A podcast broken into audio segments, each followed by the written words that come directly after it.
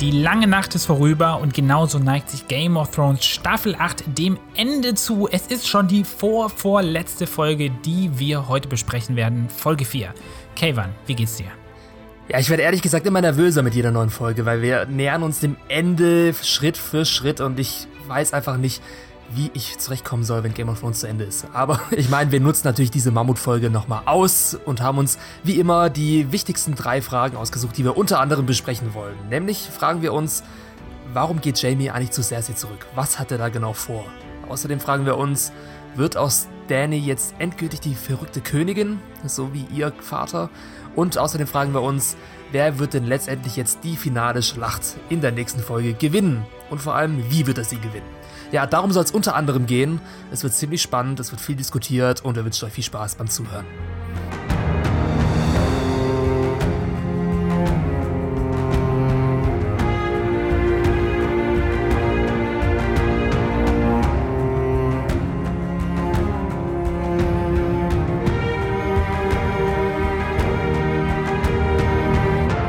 Hier, wenn ihr nicht eh Spoiler erwarten würdet, deswegen seid ihr einfach mal ganz klassisch gewarnt.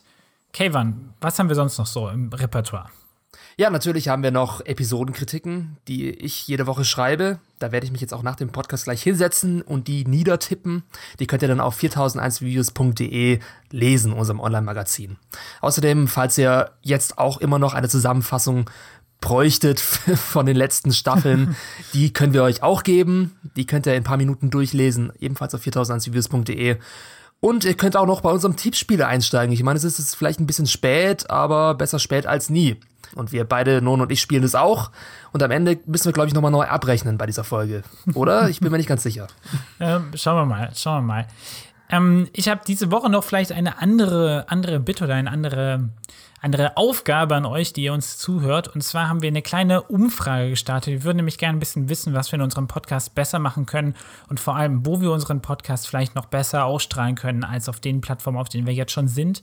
Das heißt, ihr würdet uns einen riesen Gefallen tun, wenn ihr euch die kurze Zeit nehmt, auf den Link klickt und ein paar Fragen beantwortet. Und man kann sogar einen 20 Euro Amazon-Gutschein gewinnen. Uh. du darfst davon, nicht mitmachen, Kevin. Davon würde ich mir sofort alle Game of Thrones, obwohl, nee, alle Game Stimmt, of Thrones Staffeln kann ich mir nicht fast kaufen. zu spät, ja. ja. Ja, okay, aber ja, apropos Amazon, wie hast du die Folge geschaut, Nono? Nachts auf Sky? Ich glaube nicht, oder? Ja, ich, hm, das war, war so eine Sache. Ich hatte, ähm, hätte ausnahmsweise mal am Tag drauf Zeit gehabt, also hätte mal ausschlafen können und wollte mir dann wirklich die Folge auf Sky nachts irgendwie reinziehen um 3 Uhr nachts erscheint ja und äh, ich habe es einfach nicht geschafft. Ich saß dann so um 1 Uhr da und dachte so, toll. Jetzt könnte ich eigentlich, entweder gehe ich jetzt zwei Stunden pennen oder ich, ich schaue sie mir am nächsten Tag an. Ich habe es mir dann am nächsten Tag angeschaut. War wahrscheinlich besser so. Also ich habe auch am Anfang ja. überlegt, weil ich war um 1 Uhr so übertrieben müde. Und ich dachte mir, ach, will ich jetzt wirklich diese Folge um 3 Uhr nachts anfangen? Nicht, dass ich dann in der Mitte einpenne und ich habe mir die ganze, das ganze erste Mal schauen versaut, aber ich habe es dann letztendlich doch geschafft. Und die Folge hat mich auf jeden Fall wach gehalten. Du hast es dann nachts geschaut? Ich habe es nachts um Ach, drei auf Sky geschaut, genau, ja. Aber du hast doch nicht geschlafen dazwischen? Ähm, nee, nicht wirklich. Du krasser Typ. Ja, das ist sowieso gerade die letzten Wochen mein Schlafrhythmus. Ich meine, ich kann es doch ausnutzen, in einem Monat wird es nicht mehr funktionieren, aber da, daher gutes Timing, dass ausgerechnet jetzt Game of Thrones läuft, wo ich Zeit habe auszuschlafen.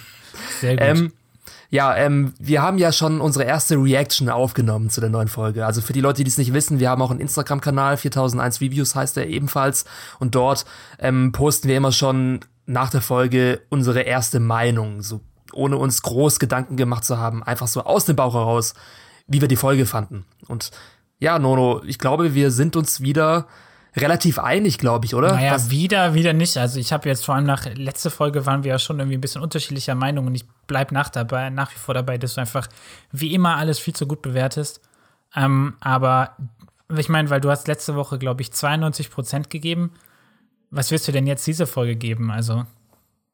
Naja, also wir haben uns beim letzten, bei der ersten Reaction zu Staffel zu Folge 3, da haben wir sogar gesagt, dass wir uns ähnlich sind. Ja, keine Ahnung. Du hast, glaube ich, erst danach deine ja Meinung unterschiedlicher Meinung. Also, also ich habe meine Meinung sogar noch über die Woche jetzt zur letzten Folge deutlich verschlechtert. Aber ich meine, du musst es einfach mal auch eine Relation sehen. Ich meine, wir haben davor auch zum Beispiel diesen Vikings-Podcast gemacht, das war gar nicht so lange her. Das war vor drei, vier Monaten. Und ja, es fällt mir jetzt einfach noch mal auf, also guck mal, wie viel, da liegen mindestens drei Welten von der Qualität dazwischen, zwischen mhm. Vikings und Game of Thrones. Und jetzt halt die Frage, bewerte ich Game of Thrones im Maßstab der Serie, in einem eigenen Bewertungsmaßstab, oder bewerte ich es in dem allgemeinen Bewertungsmaßstab von allen Serien? Ja. Und dementsprechend würde ich dann halt eben auch der letzten Folge 92 Prozent geben, weil sie einfach ja, besser ist als. Sie, ja, sehe ich, seh ich anders, aber wie gesagt, wir haben ja letzte Woche auch drüber geredet. Ähm, ich würde, also zu dieser Folge jetzt, ähm, ich war, wie gesagt, sehr überrascht, ähm, dass die, was mir in der letzten Folge halt so krass gefehlt hat, war so diese Emotionalität. Also man haut da eine riesen Schlacht raus und ich sitze da einfach nur und habe mich sogar ein bisschen gelangweilt fast zwischendurch. Und diese Folge war dafür jetzt super emotional. Also ich hatte sicher drei, vier Momente, wo ich sagen würde, wow, da muss ich richtig schlucken, wenn nicht sogar mir eine Träne verdrücken. Ähm, und das hat mich, das hat mich kalt erwischt. Und finde ich grandios. Also, das, wie gesagt, hat mir gefehlt letzte Woche. Und außerdem, was ich diese Woche richtig cool fand, war, ähm, dass du hast in deiner Insta-Story auch schon gesagt, dass es so ein bisschen mehr wieder Richtung altes Game of Thrones ging. Es gab ein bisschen mehr Plot, ein bisschen mehr so Intrigen. Also, diese ganze Varys Tyrion-Geschichte fand ich sehr spannend. Also, ich bin sehr, sehr happy mit dieser Folge. Und trotzdem gab es auch irgendwie coole, eine coole Action-Szene mit, ähm, mit Euron Greyjoy. Top-Folge, also auf jeden Fall die beste bisher in dieser Staffel. Ja, also ich glaube, ich kann mich der, also ich, in der Hinsicht kann ich mir der anschließen. Ich habe auf jeden Fall sehr, auf jeden Fall weniger zu meckern, was diese Folge angeht, als bei der letzten Folge. Ähm, ich würde jetzt nicht dabei zustimmen, zu sagen, dass diese Folge mehr emotionale Payoffs hat als die letzte Folge. Ich weiß nicht, was war denn mit dem, was war denn mit der Todesszene von Jora oder von Theon? Fandest du das nicht die haben emotional? mich berührt, aber ich hatte halt zu Jorah auch nicht wirklich ein Verhältnis vielleicht. Hm. Also ich weiß war nicht, also schon, war schon solide inszeniert, aber es ist einfach jetzt nicht der Charakter, für den ich jetzt, keine Ahnung, von der Klippe springen würde. Ja, also ich musste da bei der letzten Folge deutlich mehr schlucken als bei dieser. Also was okay. Emotionen angeht. Und ich glaube, viele andere auch. Zumindest habe ich mir so Reactions auf YouTube angeschaut, wie die Leute Rotz und Wasser geheult haben am Ende von Folge 3. Ich weiß ja, jetzt nicht, ob das bei der Folge so sein wird, aber. Ich bin ein kaltherziger Kerl einfach. Weiß ich nicht, Nolo. nee, bist du nicht. Auf jeden Fall, ja, trotzdem fand ich diese Folge, wie du auch schon gerade gesagt hast, deswegen wahrscheinlich noch einen Ticken besser als die letzte, weil sie einfach ein bisschen mehr Drive hat, was die Story angeht und ein bisschen mehr Drive, was die Dialoge angeht. Es hat sich mehr angefühlt wie Game of Thrones zu den Zeiten, als es noch auf Buchvorlage basiert war, auch wenn mhm. es immer noch dieses ähm, sehr schnelle Erzähltempo beibehält das wir kennen, okay. seitdem die ähm, Serie die Bücher überholt hat, natürlich, ja. Aber ja. trotzdem, ich weiß nicht, die Folge hat einfach gut funktioniert. Also. Ja, war sehr, sehr schlüssig und sich sehr rund. Sehr ja. schlüssig, genau, sehr rund. Und vor allem, was ich hervorheben will, ist, dass die Dialoge dieses Mal wirklich sehr gut waren. Also, da kann mir jetzt niemand erzählen, dass hier irgendwie ein Drop, ein Fall an Qualität wieder stattgefunden hat, dass die Dialoge einfach billig sind weil die haben diesmal wirklich gesessen, die waren durchdacht und sie wurden vor allem extrem stark herübergebracht von einigen Schauspielern, die ich dieses Mal loben will, die mich wirklich auch dieses Mal eines Besseren belehrt haben, mhm. was ich mhm. davor nicht so gesehen habe. Also Staffel 8, Folge 4 macht insgesamt Staffel 8 für mich noch einen Ticken besser. Ja, auf jeden Fall. Ja, aber es stimmt, mit den Dialogen hatte ich gerade ganz vergessen. Ich habe mir, ich mache mir auch mal Notizen zu jeder Szene und ich habe wahnsinnig viel Zitate rausgeschrieben, diese, diese Folge. Ja. Ähm, gucken, Eine sehr zitierwürdige Folge auf jeden Fall, würde ich sagen. Ja. Cool. Cool, ja, nee, schön. Dann, ähm, was war dein Highlight? Hm, weiß ja, ein Highlight ist zu wenig. Sollen wir Top 2 Highlights, Top 2 Lowlights machen von uns? Ja, mach mal. Hm, also, mein erstes Highlight ist auf jeden Fall das Treffen zwischen Bronn, Jamie und Tyrion.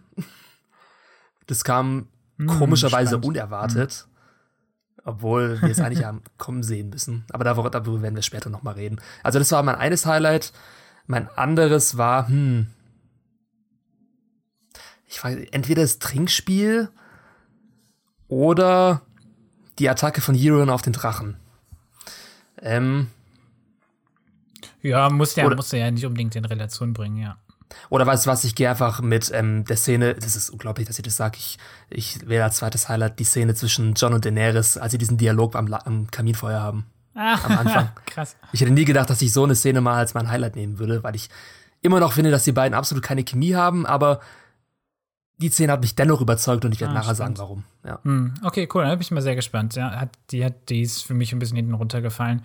Ähm, mein Highlight würde ich sagen, ich, sind gar nicht so krass die Sachen, die rausstechen. Also eigentlich die ganze Folge ist eher so ein konstantes Highlight in der Summe und so soll es ja eigentlich auch sein. Aber ich fand ähm, auf jeden Fall die Szene zwischen, zwischen Brienne und Jamie interessant ähm, oder sehr, sehr, sehr gelungen, weil einfach Ja, sehr viel schauspielerisch an, einfach super interessant und es ist einfach so viel, ähm, die Charaktere sind so gut geschrieben in dieser Szene, da sprechen wir gleich nochmal drüber. Dann, ähm, ich fand auch diesen Angriff auf den Drachen ziemlich cool. Ähm, einfach weil der war auch sehr filmisch gemacht und führt einen auch ein bisschen in die Irre und so und kam sehr, sehr unerwartet, aber dann war er trotzdem gut inszeniert.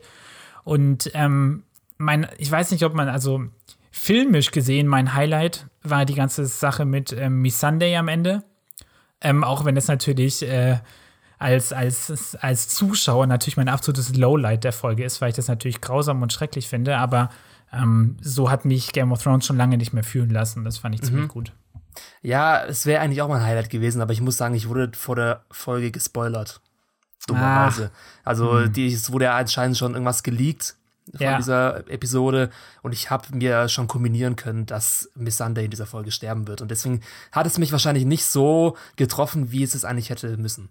Und deswegen. Was ist, denn, was ist denn da gelegt worden? Weil ich habe das gelesen irgendwie, aber ich habe nicht mitgekommen zum Glück, was da gelegt wurde. Ich weiß es auch nicht mehr genau. Ich habe einfach nur einen Gruppenpost gesehen in einer Game of Thrones Gruppe, wo jemand ein Bild von Miss Sunday gepostet hat mit ähm, ganz vielen traurigen Smileys und dann darunter geschrieben Spoiler. Ich meine, das ist ja, ja Depp, komm, das ist so hinfällig. Also diese, allein diese drei Elemente zusammen, ein Bild von Miss Sunday, traurige Smileys und dann das Wort Spoiler, da brauche ich auch nicht den Ziem, Text ziemlich nicht mehr effizienter ausklappen. Post auf jeden Fall. Ja, auf jeden Fall effizient gespoilert mit Spoilerwarnung. Immerhin hat eine Spoilerwarnung drin gehabt. Ich habe doch gewarnt. Ja, ich bin jetzt nicht so einer, der sagt, ich, die komplette Serie jetzt, das ist jetzt deswegen ruiniert, die komplette Folge Mhm. war am Arsch, nur wegen dem Spoiler. Ich bin nicht so fanatisch, was das angeht, aber Ja, es wahrscheinlich hat mich deswegen einfach diese Szene nicht so ähm, überrascht, Überrascht. oder nicht so berührt. Ja. Wie, Gut. wie sieht's aus mit Lowlights? Gibt's da irgendwelche von deiner Seite? Ähm, mh, Lowlights. Nee, wahrscheinlich irgendwie gar nicht mal so. Also ich, klar, in der Relation zu allen Szenen gibt es sicher irgendwas, was mir jetzt weniger gut gefallen hat, aber das kann, kann ich überhaupt nicht sagen. Nö. Also die waren, finde ich, eigentlich alle sehr stark. Ja, gut sehe ich ähnlich. Vielleicht eine Szene, die ein bisschen abgefallen ist, die ich jetzt auch nicht schlecht fand, aber Vielleicht Aya und Gendry. genau, ja, das wollte ich gerade sagen. ein bisschen. Aber mehr wegen Gendry, weniger wegen Arya. Es Ja. war so ein bisschen gezwungen.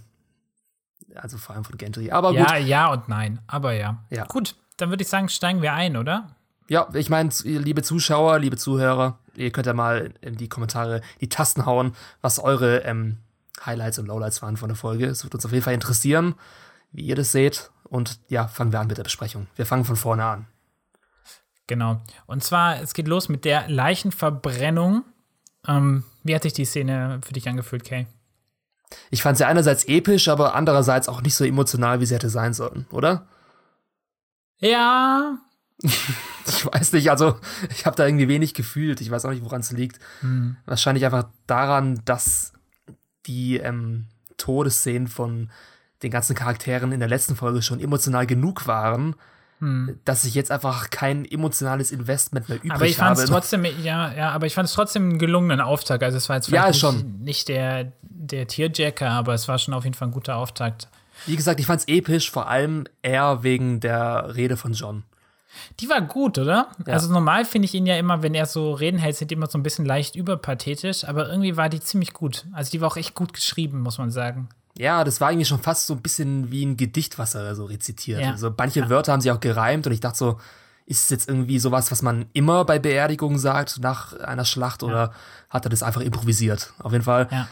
Vor allem im Originalton, ich habe es ehrlich gesagt nicht auf Deutsch geschaut, aber im Originalton bringt es Kit Harington Mhm. wirklich sehr ähm, mit sehr viel Pathos rüber, ohne Mhm. kitschig zu werden. Und das hat mir gut Ich- gefallen. Ich muss da jetzt leider trotzdem noch mal die Herr der Ringe ähm, Referenz ziehen, weil sie einfach so krass offensichtlich ist. Ähm, ich glaube, es ist in Teil 3, genau, der Beginn von Teil 3. Ich bin mir gar nicht sicher, ob es nur in der Extended Version ist. Aber da ist es auch so, da wird, ähm, werden dann ja auch, ähm, ich glaube, Theodred oder so, wird, glaube ich, zu Grabe getragen. Mm, der wird ja, dann in stimmt. diese Grabhügel rein, ähm, reingelegt, äh, in den Grabhügeln auf, aufgebahrt, beerdigt, wie auch immer. Und Eowyn singt ein Lied. Oh ja. Und Das war mehr Tearjerker als diese Szene hier. Und das Fall. war halt krass, weil das war so krasser Schmerz. Und wenn, wenn ihr euch noch an diese Szene erinnert, wenn ihr Herr der Ringe kennt, wenn nicht, dann weiß ich auch nicht, was mit euch. ähm, und das ist eine Szene, da ist einem so richtig der Kloß im Hals stecken geblieben. Und hier war es ein bisschen komisch, weil ich glaube, die Szene war genau so angedacht, aber diese recht kämpferische Rede von John hat das so ein bisschen unterminiert irgendwie. Was vor allem komisch ist, dass diese ähm, Grabeszene von der Herr der Ringe so gut funktioniert hat und so emotional war, obwohl du absolut keine emotionale Verbindung zu diesem Theodred hattest. Du hast ihn ja kein einziges Mal lebend gesehen. Ja, nicht stimmt. wirklich. Und dennoch hatte ich die Szene so getroffen, weil einfach die Eowyn Angehörigen. so getroffen war. ja, genau. Ja. Und hier war es ein bisschen so, die waren alle fast so abgekartet, irgendwie die, die Ja, Schauspieler, ja. Also mein, die so- Figuren. Daenerys Ähm, und Sansa, die rotzen ein bisschen vor sich hin. Das war jetzt schon in Ordnung gespielt, aber Ja. ja, es war trotzdem ein guter Auftakt. Also es war Auf schön Fall. gefilmt und episch. Und ja, jetzt hast du aufgeschrieben, die nächste Szene ist der Leichenschmaus. Ja, warte mal kurz. Hast ich, hatte ich, ich, ich habe noch eine komische Beobachtung. Was? Und zwar, ich dachte ganz kurz, als sie diese, die erste Einstellung, wo man sieht man so eine super Totale von den einzelnen ähm, Scheiterhaufen. Und die sind so angeordnet und ich dachte ganz kurz, das wäre so eine Aufmarsch von äh, lauter schwarzen Zweiten Weltkriegspanzern von deutschen Soldaten oder sowas. Das wäre ein krasses Crossover gewesen. Du musst dir das echt mal angucken. Die sehen einfach aus wie so, weil die so kastenförmig sind, die sehen aus wie so eine kleine, weil die auch so, weißt du, so eine Reihe und Glied stehen, wie so aufmarschierte Panzer. Das ist mega weird. Boah, das wäre das wär eine krasse Schlacht um Winterfell gewesen. Ritter gegen Panzer. Drachen gegen Panzer. Ja, das Krasser Scheiß. Ähm, ja, aber wie gesagt, danach kommt dann der ja, Leichenschmaus, das Festmahl, Das wie ist auch so ein immer komisches möchte. Wort. Leich, Leichenschmaus. ist eklig, Leichenschmaus. Alter. Das hört sich so falsch an. aber Ne? Ja. ich weiß, es heißt so, Ähm, aber Ja, und deswegen, deswegen bin ich auch gerade nochmal auf Herr der Ringe gekommen, weil das ist auch wieder so eine krasse Referenz, ne? Ähm, wenn man, wenn man es so interpretieren möchte, da ist es dann ja auch so nach der Schlacht um Helms Klamm sitzen sie auch in so einer alten Holzhalle und äh, stoßen auf die Gefallenen an. Und hier stoßen sie zwar nicht an, aber hier sitzen sie trotzdem zusammen und alle Hauptdarsteller sitzen, unterhalten sich oder, oder unterhalten sich nicht im Falle von Clegane. aber ich meine, die Stimmung war stark dran erinnert. Die Stimmung war dennoch ziemlich gedrückt. Es war jetzt Ja, nicht so, dass die extrem. alle von Anfang an happy waren und gefeiert haben. Das fand ich ziemlich gut eigentlich. Das war anders als in Herr der Ringe, weil da ging es schon gleich am Anfang richtig los mit Sauferei und yay. Ja, stimmt. Nee, ich fand die Szene auch eine der stärkeren auf jeden Fall, weil relativ viel oder diese ganze Sequenz von Szenen eigentlich, aber da ist relativ viel passiert. Ja, Also wir es haben war eine sehr dynamische Szene. ja. Und vor allem, ähm, ich finde das, das Learning aus dieser Szene, weil eigentlich orientiert sich diese Szene ganz stark an Daenerys, ähm, wie sie, also es, ich finde, korrigiere mich, wenn du das anders siehst, aber mein, was ich aus dieser Szene mitnehme, ist, dass, dass Daenerys einerseits alleine ist. Sie hat zumindest zu Beginn, also in dieser Szene hat sie eigentlich niemanden, der so da mehr da ist für sie, der sich wirklich nur um sie kümmert. Ähm, Jorah ist tot und Missandei ist zumindest später tot. Ja. Und ähm, gleichzeitig sieht sie, wie alle anderen, alle ihre Berater, alle ihre Freunde, vor allem John, wie die eben verbündete Freunde haben, wie sie Respekt haben, wie sie Anerkennung haben und Daenerys sitzt da alleine und dann gibt es dann so eine Einstellung, so ein super Close-Up und da sieht sie mega psychomäßig aus. Weißt du, was mich die, ähm, dieses Close-Up erinnert hat? Nee. An Get Out. Da gibt es ja auch dieses eine Close-Up von der einen, ähm, von der einen Haushaltshilfe, Ja, von der, crazy Haushaltshilfe, oh Mann, ey. ja, die so richtig wahnsinnig schaut und da ist auch dieses Fischaugen-Close-Up auf sie drauf mit diesen weit geöffneten, gläsernen Augen. Und der Blick von Danny, der war, war schon ein bisschen unheimlich. Also, Der war creepy, ja. ja. Und ich fand es dann wahnsinnig gut gefilmt, weil dann ist es so, dass die Kamera so leicht umschärft und dahinter, also die, also die Kamera fährt um Daenerys Kopf und dann irgendwann sehen wir in der Unschärfe Varys, der im Hintergrund sitzt und die Kamera schärft auf ihn um und der guckt so relativ skeptisch. Also ich habe mir aufgeschrieben als Notiz, dass Varys, während alle anderen feiern, hat er ein ja, wachsames Auge auf Daenerys. Ja. Und er, Und- er monitort sie so, wenn du so möchtest. Und dennoch wird er der Erste sein, der sich überlegt, abzuspringen und die Seiten zu wechseln. Ja, aber genau das meine ich da. Also, weil Ja, er einfach, schon. alle, alle sind halt nur besoffen und raffen nichts und er versteht aber irgendwie, was hier gerade aktuell gespielt wird, ja. Und ich meine, dieser eine Tormunds halt natürlich gar nicht rafft. Ja, das, ihn interessiert es auch nicht. Aber ich meine, dieser eine Blick von Danny, diese drei Sekunden von Kameraeinstellung, die haben schon für mich bestätigt, dass wir eine verrückte Königin bekommen werden. Also ähnlich wie Ja. den verrückten König, der damals Königsmund verbrennen wollte, als es kurz vorm Untergang stand. Und ich glaube, dementsprechend wird auch Danny jetzt diesen Kreis schließen und ähm, dem in Anführungszeichen Wahnsinn verkommen und keine Rücksicht auf große Opfer in Königsmund nehmen. Also, das hat einfach gezeigt, in welcher Rage sie sich befindet oder wie verzweifelt sie ist. Weil sie einfach komplett ausgeschlossen ist und ähm, keinen Weg Naja, sieht, ja, in dem Moment war sie ja noch nicht in Rage. Da war sie, glaube ich, eher noch so, da hat sie es gerade erst realisiert, ja. Ja, wahrscheinlich, Aber- ja. Ja. Ähm, Aber ich ja, meine, das ist ja sonst nicht das- haben wir sonst Gentry. Gentry wird irgendwie zum Lord ernannt. Genau. Ist jetzt für mich nicht so wichtig. Und Storm's End. noch? Ähm, ja, wir bekommen noch so ein paar Kleinigkeiten mit und eigentlich dachte ich, dass mir das, dass dir das eine auffällt, weil du ja eigentlich darauf gesetzt hast, mehr oder weniger, in deinem Tippspiel. Auf was? Auf was? Hast du es nicht be- mitbekommen? Ich weiß, sollen wir jetzt, sollen wir jetzt schon zum Trinkspiel gehen? Ja, oder? Ja. Also, ähm, Jamie, Tyrion, Brienne und Podrick spielen ja zusammen das altbekannte Trinkspiel von Tyrion, was, was er auch schon in Staffel 1 gespielt hat, mit Shay unter anderem. Und ähm, ja, es gibt unter anderem die Frage, bist du noch Jungfrau oder seid ihr noch Jungfrau? Und alle, die noch Jungfrau sind, müssen trinken. Ja, und Podrick trinkt. Hast du es nicht gesehen? Ah. Das heißt, Podrick ist noch Jungfrau. Das heißt, was hat er dann mit den Prostituierten gemacht? Nein, das glaube ich nicht. Das habe ich, das hab ich nicht so verstanden. Sondern er hat einfach nur getrinkt, weil die Frage war so super awkward. Das, halt, das, das verstehst du falsch. Weil er, die Frage war super awkward. Die Frage war einfach eine Frage, die du einer Lady nicht stellen würdest. Und Patrick, der ja schon auch jemand ist, der, der immer noch halbwegs irgendwie Anstand hat, ja, ähm, versucht halt diesen unangenehmen Moment zu überbrücken, indem er einfach einen Schluck Bier trinkt. Ich glaube nicht. trinkt. Ich glaube, ich glaube, das ist so, so beabsichtigt. Wahrscheinlich wollte er auch damit Brienne ein bisschen die Furcht nehmen, selbst zu trinken, weil er sich ja wahrscheinlich denken kann, dass sie auch Jungfrau ist. Deswegen hat er einfach schon gleich einen Schluck genommen. Aber das wäre ja ziemlich obvious, oder? Dass sie Nein. das so auflösen. Nein, aber es ist ja, das Spiel ist ja auch anders. Das ist einfach, nur der muss trinken, der auch gefragt wird. Und die Frage geht ja nicht an alle. Also nur Brienne hätte trinken müssen. Hätte nicht trinken müssen. Bist du dir sicher?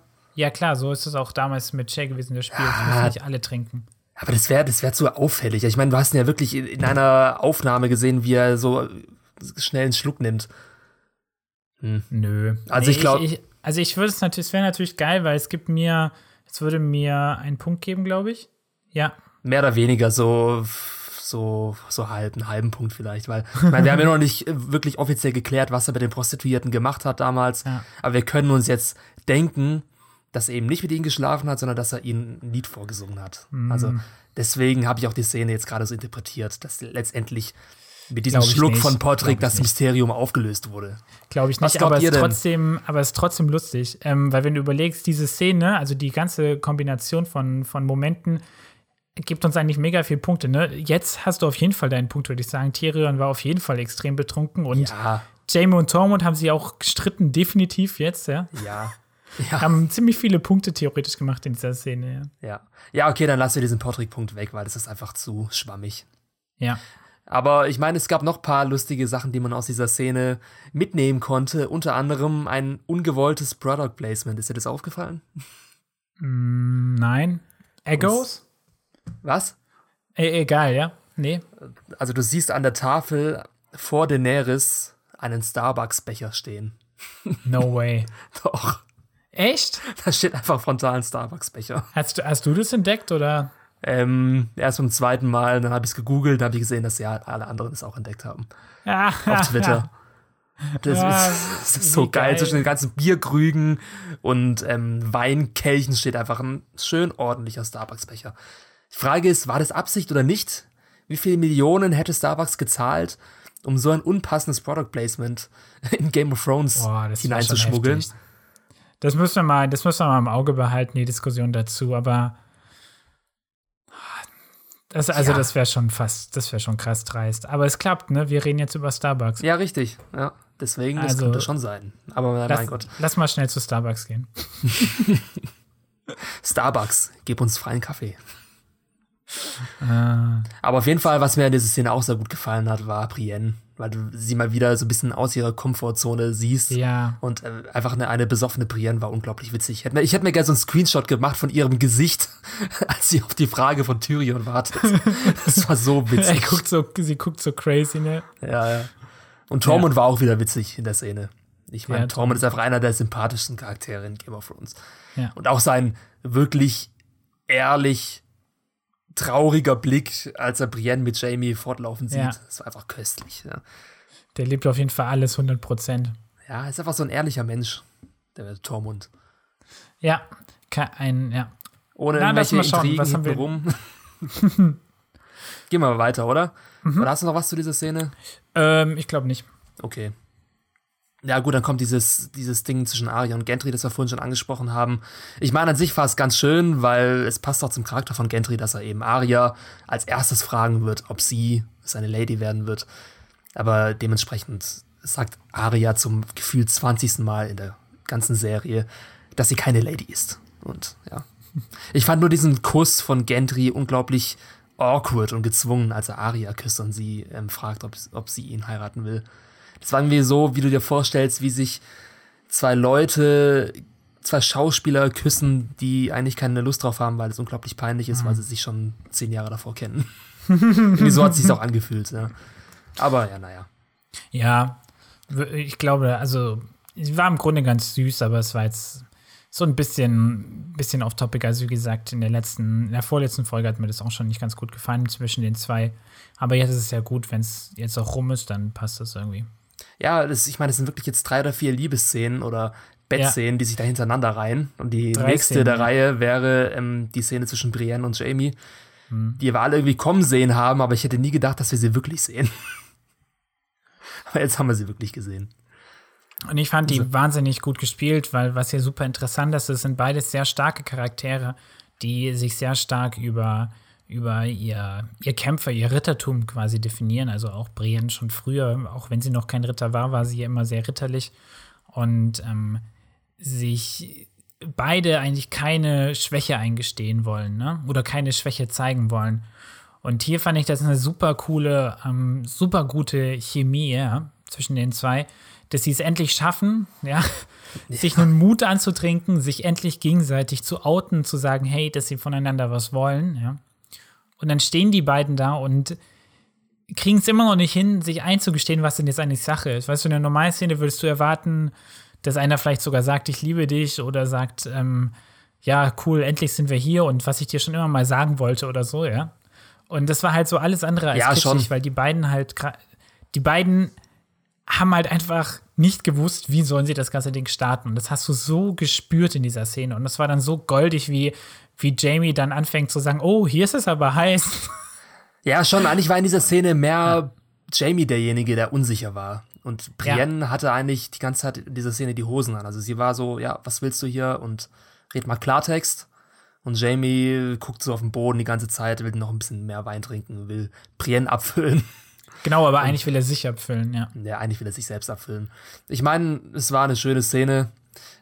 Ich finde es aber trotzdem gut, dass die Szene rechtzeitig abgebrochen hat und dass Ja. wir jetzt nicht noch irgendwelche Bettszenen zwischen den beiden sehen. Das hätte, glaube ich, keiner sehen wollen, weil nach das nee, hätte so ein bisschen die Romantik weggenommen. Dann wäre es wieder ein Porno gewesen und ja. Die Ja. Porno-Zeiten von Game of Thrones sind vorbei, glaube ich. Ja, es ist schön, dass es einfach, ähm, dass diese Charaktere, wie gesagt, die haben sich jetzt schon so weit aus ihrer Komfortzone rausbewegt. Das reicht eigentlich schon als, als Ja. Statement, ja, für Ja, die Story. ich auch. Und ich meine, Aber ich hat habe mich auf jeden Fall für beide, vor allem für Brienne, richtig gefreut. Und dieser neue Jamie gefällt mir einfach grandios gut. Der ist einfach so spannend als Charakter, wenn du dir überlegst, wie er sich entwickelt hat und wie man ihn jetzt sieht, wie er mit sich und seiner Vergangenheit und den Fehlern, die er gemacht hat, kämpft und sich so schwer tut, auch Gefühle zu zeigen. Und jetzt, das ist auch eine, eigentlich so eine coole Story, und vor allem, seine Handlungsstrang in dieser, in dieser Geschichte. und vor allem, wie er sich dieser Folge, später ne? wahrscheinlich noch Ja. zurückentwickelt wird, ein bisschen. Genau, ja, da reden wir gleich nochmal drüber, ja. Ja, dann nächste Szene ist wieder ein, äh, ja, eine Schlafzimmerszene zwischen John und Danny. Und hier hatte ich so ein bisschen die Befürchtung, dass diese Folge zu sehr zu einer ähm, Rom-Com wird. Also zu sehr Okay. ähm, Sitcom, äh, nicht Sitcom, sondern ja, Romantic man Comedy. das? Ja, gute Zeiten, schlechten Zeiten in Westeros. Aber ich habe halt gehofft, ich habe halt gehofft, dass es nicht wieder so eine awkward Szene zwischen John und Danny gibt, die absolut keine Chemie hat. Aber wie ich schon am Anfang gesagt habe, war diese Szene dennoch eines meiner Highlights. Und es liegt einfach daran, dass ich die Chemie zwischen John und Danny mehr gespürt habe, als sie sich angezickt haben. Weil Dannys Paranoia, mehr oder weniger, die sie hat, die haben sich jetzt hier in dieser Szene wirklich deutlich gezeigt und Emilia Clarke hat es unglaublich stark herübergebracht, wie sie John anfleht, niemanden dieses Geheimnis zu verraten. Und John fällt auf die ja, Knie, stimmt. beugt schon wieder das Knie und beide machen sich gegenseitig Versprechen, wissen aber, dass es aus diesem Konflikt kein Entkommen gibt. Also, dass so oder so am Ende ein Gewinner daraus auf emporsteigen wird. Also es war, Hat schon was von einer italienischen Oper fast, ne? ja, ja, schon so ein bisschen ähm, griechischer, Romeo, Julia. ja, ja, vielleicht ein bisschen. Ja, also da, dafür Ja, fehlt mir noch ein bisschen, bisschen so die Schwere. Also wie gesagt, weil ich die, die Beziehung immer noch nicht so ganz spüre. Also du hast schon recht, ähm, die Szene war, war gar nicht so schlecht. Also ich muss mir, glaube ich, nochmal anschauen jetzt, weil jetzt im Nachhinein, jetzt im Nachhinein ist sie vielleicht gar nicht so schlecht, wie sie mir vorkam. Also beziehungsweise was heißt schlecht, aber sie, sie hat mich halt einfach nicht wirklich gecatcht, weil ähm, ich weiß nicht, irgendwie, also Emilia Clarke ist natürlich schon schon eine gute Schauspielerin, also die Darstellerin von Daenerys, aber irgendwie in letzter Zeit irgendwie, ich weiß nicht, catcht sie mich nicht mehr so richtig. Das war genau das Problem, was ich auch hatte bei den ersten Folgen, dass mich einfach Daenerys gelangweilt hat oder dass ich sie unsympathisch fand und uninteressant als Charakter. Aber Mhm. jetzt in dieser Folge wird sie einfach wieder interessant und sie bekommt einen ja, richtigen vielleicht, Booster weil als sie, Charakter. weil sie in dem Moment halt auch sehr Schwäche zeigt, ne? Weil Ja, so eine Daenerys, die, die battelt und sagt, ähm, Das einfach- dass, dass John auf jeden Fall was nicht verraten soll, es hat natürlich schon auch was Dramatisches, ja. Ja, es hat einfach den Charakter Daenerys in ein komplett neues Setting gestellt, aus der Komfortzone raus. Sie ist nicht mehr die ähm, Königin, die, die die ganze Zeit so ein suffisantes Lächeln aufsetzt und Befehle erteilt und ihre Titel aufzählt, sondern sie fürchtet sich Ja, jetzt sie war wirklich. menschlich an dem Moment, ja. Ja. ja, stimmt. Wahrscheinlich liegt es daran, dass Daenerys ihre Menschlichkeit und so bekommen hat. Auch wenn Mhm. Das einigen Danny-Fans nicht gefallen wird, was ich auch verstehen kann. Aber für die Geschichte ist es das Richtige. Ja, wird spannend, was aus den zwei noch wird, ja. Ich, ich hoffe ja nach wie vor, dass Danny eigentlich, dass beide sterben. Beide. Aber wer kommt dann auf den Oh Thron? Gott, ich bin, ich bin so ein Arsch. Ähm, Hast du nicht gesagt, dass Jamie am Ende auf dem Thron sitzen wird? ja, ich stimmt. Oh Mann, ich habe so dumm getippt, ey. War grandios, ey. Ach so, du hast ja auch getippt, dass der Nachkönig nicht stirbt, oder? Ja, das, da, da habe ich einfach nicht mitgedacht. Einfach, es war natürlich klar, dass der irgendwie stirbt, aber ich, du hattest es auch weg, schon weggetippt, weil wir hatten ja gesagt, jeder darf nur auf ähm, ein Feld tippen. Ja, ja, stimmt. Naja, sollen wir mal weitergehen Whatever. Ja. zur Kriegsratszene? Nee, Also dann kommt auch kurz eine, eine kleine Szene, wie Jamie mit Brienne im Bett liegt und Jamie, Brienne, Brienne schläft. Jamie schaut sie an und die fand ich einfach auch nochmal schön, weil die nochmal so ein bisschen diese Entwicklung von Jamie betont hat. Auch wenn nicht mehr passiert ist. Ja, okay. Dann, Kriegsrat. ja, Kriegsrat. Hm, was hältst du denn von diesem neuen Plan, den die Damen und Herren aufstellen? Ich meine, wir haben es Plan? Der ist ja relativ simpel eigentlich, Ja, oder? ja, schon. Also ich meine, wir haben es alle kommen sehen. Natürlich geht es jetzt Richtung Königsmund. Mhm. Und der Plan ist derjenige, ist der, dass Königsmund erstmal nicht angegriffen werden soll, sondern eingekreist, eingeschlossen und unter Belagerung gestellt werden soll.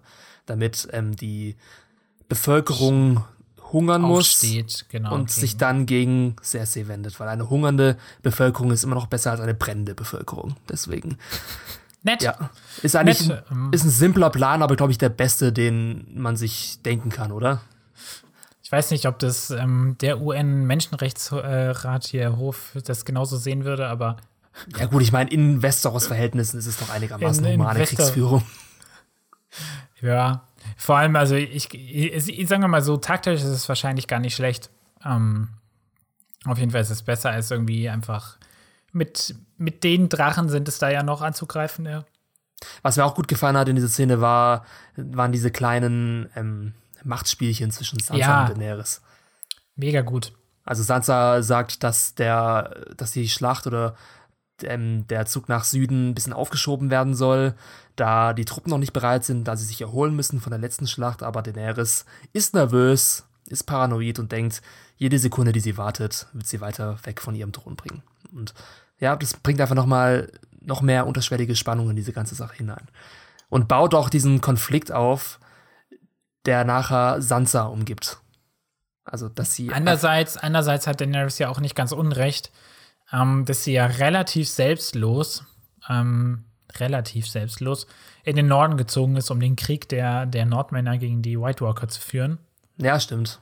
Ich meine, klar, letztendlich hätte sie damit auch ein Problem gehabt, wenn ihr ganzes Königreich, ihr zukünftiges gefressen wird, aber trotzdem hat sie ja schon, schon ein Zugeständnis gemacht an den Norden. Und das hat jetzt dann Sansa und, und Arya dann sagen: So, jetzt haben wir bekommen, was wir wollen, jetzt lasst ihr mal wieder abhauen und egal. Ist natürlich auch nicht ganz ritterlich, ne? Ja, und vor allem wurde hier, wurde hier in dieser Szene auch eine Sache angesprochen, die mir eigentlich ziemlich gut gefällt, nämlich, ähm, dass die Bevölkerung eventuell davon erfahren muss, was die Nordmänner hi- hier im Norden geleistet haben, nämlich, dass sie den Tod zurückgedrängt haben. Und dass dadurch dann auch die Bevölkerung im Süden die Seite wechseln wird zu Jon Snow und zu den Nordmännern und sich dadurch gegen Cersei wendet. Weil das würde dann diesen ganzen Kampf gegen den Tod noch mal relevanter machen, der jetzt eigentlich schon voll abgeschlossen, weggefespert und fertig ist und keine Rolle Ja. mehr spielt. So könnte man dieses vorzeitige Ableben des Nachtkönigs und seinen Anhängern noch mal ein bisschen, Strategisch Rele- nutzen. ja, genau, ein bisschen mehr Story-Relevanz geben. Ich habe ich hab ein grandioses Propagandastück im Kopf. Und zwar kannst du dich noch an diese Theatertruppe aus Bravos erinnern? Ja, stimmt. Ja. Und die würde ich jetzt einkaufen, würde ich dann durch, ähm, durch Westeros tingeln lassen und würde dann einfach diese ganze, diesen ganzen Kampf gegen die White Walker nacherzählen. Und zwar, pass auf, Staring Arya in jeder Rolle, weil sie sich einfach immer ein anderes Gesicht überzieht. ja, sehr gut. Das ist doch ein tolles Geschäftsmodell für ein Theaterstück, äh, für ein, für ein wanderndes Das Theater. machen, ja. Ähm, Dauert halt aber ein paar Jahre, bis es alle gesehen haben, aber passt, ja. Aber irgendwie, ach, das war irgendwie cool, das Theater. Das hat so Spaß gemacht, es war so lustig zuzusehen. Ja, das war gar nicht so beliebt. Viele meinten, das, was ist für ein langweiliger Scheiß, warum sehen wir das alles nochmal? Das frisst nur Zeit aus Staffel 6, aber ich fand es eins der coolsten Elemente von der sechsten Staffel, ehrlich gesagt. Ja, also Theater. dramaturgisch ist es natürlich schon ein bisschen so ein Blocker, aber es war halt nochmal wichtig, um Aya zu zeigen, was sie durchgemacht hat, ne? Ja. Ja, auf jeden Fall. Ich meine, eigentlich könnte ähm, Baris auch, auch einfach seine ähm, Vögelchen dazu benutzen, dieses ähm, Märchen aus dem Norden, den ähm, der Bevölkerung aus Königsmund zu erzählen, dass sie im Norden eben den Tod zurückgehalten haben und dass Cersei nicht zur Hilfe geleistet, nicht Hilfe geleistet hat und dadurch auch keinen Anspruch mehr auf den Thron hat. Ich meine, das wäre schon cool, aber ich frage mich auch, ob das wirklich so passieren wird, weil wir einfach nicht mehr die Zeit dafür haben. Die Weißt nächste du, was mir, ähm, Entschuldigung, weißt du, was mir gerade auffällt, was mir fehlt eigentlich? Man bräuchte eigentlich noch, gut, vielleicht wird es ja als Jamie, aber man bräuchte einen Charakter, mit dem man äh, ähm, positiv mitfühlt in Königsmund. Also wenn zum Beispiel Gendry ähm, noch Königsmund wäre, da hat ihn ja dann, ähm, Davos hat ihn da ja rausgeholt. Das wäre viel, finde ich, viel, viel interessanter, weil ich würde wahnsinnig gerne wissen, wie denn jetzt eigentlich das normale Volk in, in Königsmund denkt. Ja, man sieht einfach zu wenig davon. Das ist halt der Fluch einer Staffel mit nur sechs Folgen. Also Ja. deswegen, ich verstehe das nicht, warum es unbedingt sechs Folgen sein mussten, hätte man doch zehn draus gemacht. Es wäre genug Stoff da gewesen, man hätte nicht so viel Abkürzungen nehmen müssen und hätte einfach noch Ja. mehr Details zeigen können. Ich verstehe es nicht, aber naja, sie hat, ja, deswegen, ich weiß noch nicht, so. ich weiß noch nicht, ob überhaupt dieser Kampf gegen den Nachtkönig noch irgendeine Rolle spielen wird in der Handlung. Also, Ja, da müssen wir, müssen wir vielleicht auch noch mal drüber reden. Ähm, dass, äh, ich, ich hatte ja immer noch die Hoffnung, dass irgendwie die letzte Folge noch mal irgendwie jetzt im Nachhinein wir noch mal über einen Time Travel oder sowas von, von Bran irgendwie noch mal einen Plot-Twist oder so doch noch mal erfahren über die letzte Folge, aber es ist ja gerade echt ein bisschen platt irgendwie. ja, ich meine, deswegen Einfach habe so ich auch. Ich meine, ich habe ja die Folge auch deswegen sehr gut bewertet, also die dritte Folge, in der Hoffnung, dass es dennoch ähm, rund abgeschlossen wird, diese ganze Geschichte mit dem Winter, mit dem Nachtkönig Ja, und aber so das weiter. kannst du ja nicht machen. Du kannst ja nicht in die Zukunft bewerten. kannst ja nur bewerten, was du gesehen hast. Ja, nee, das, du kannst aber auch nicht das Ende bewerten, bevor du das Ende gesehen hast. So geht's ja auch nicht. Genau, aber du bewertest ja jede einzelne Folge.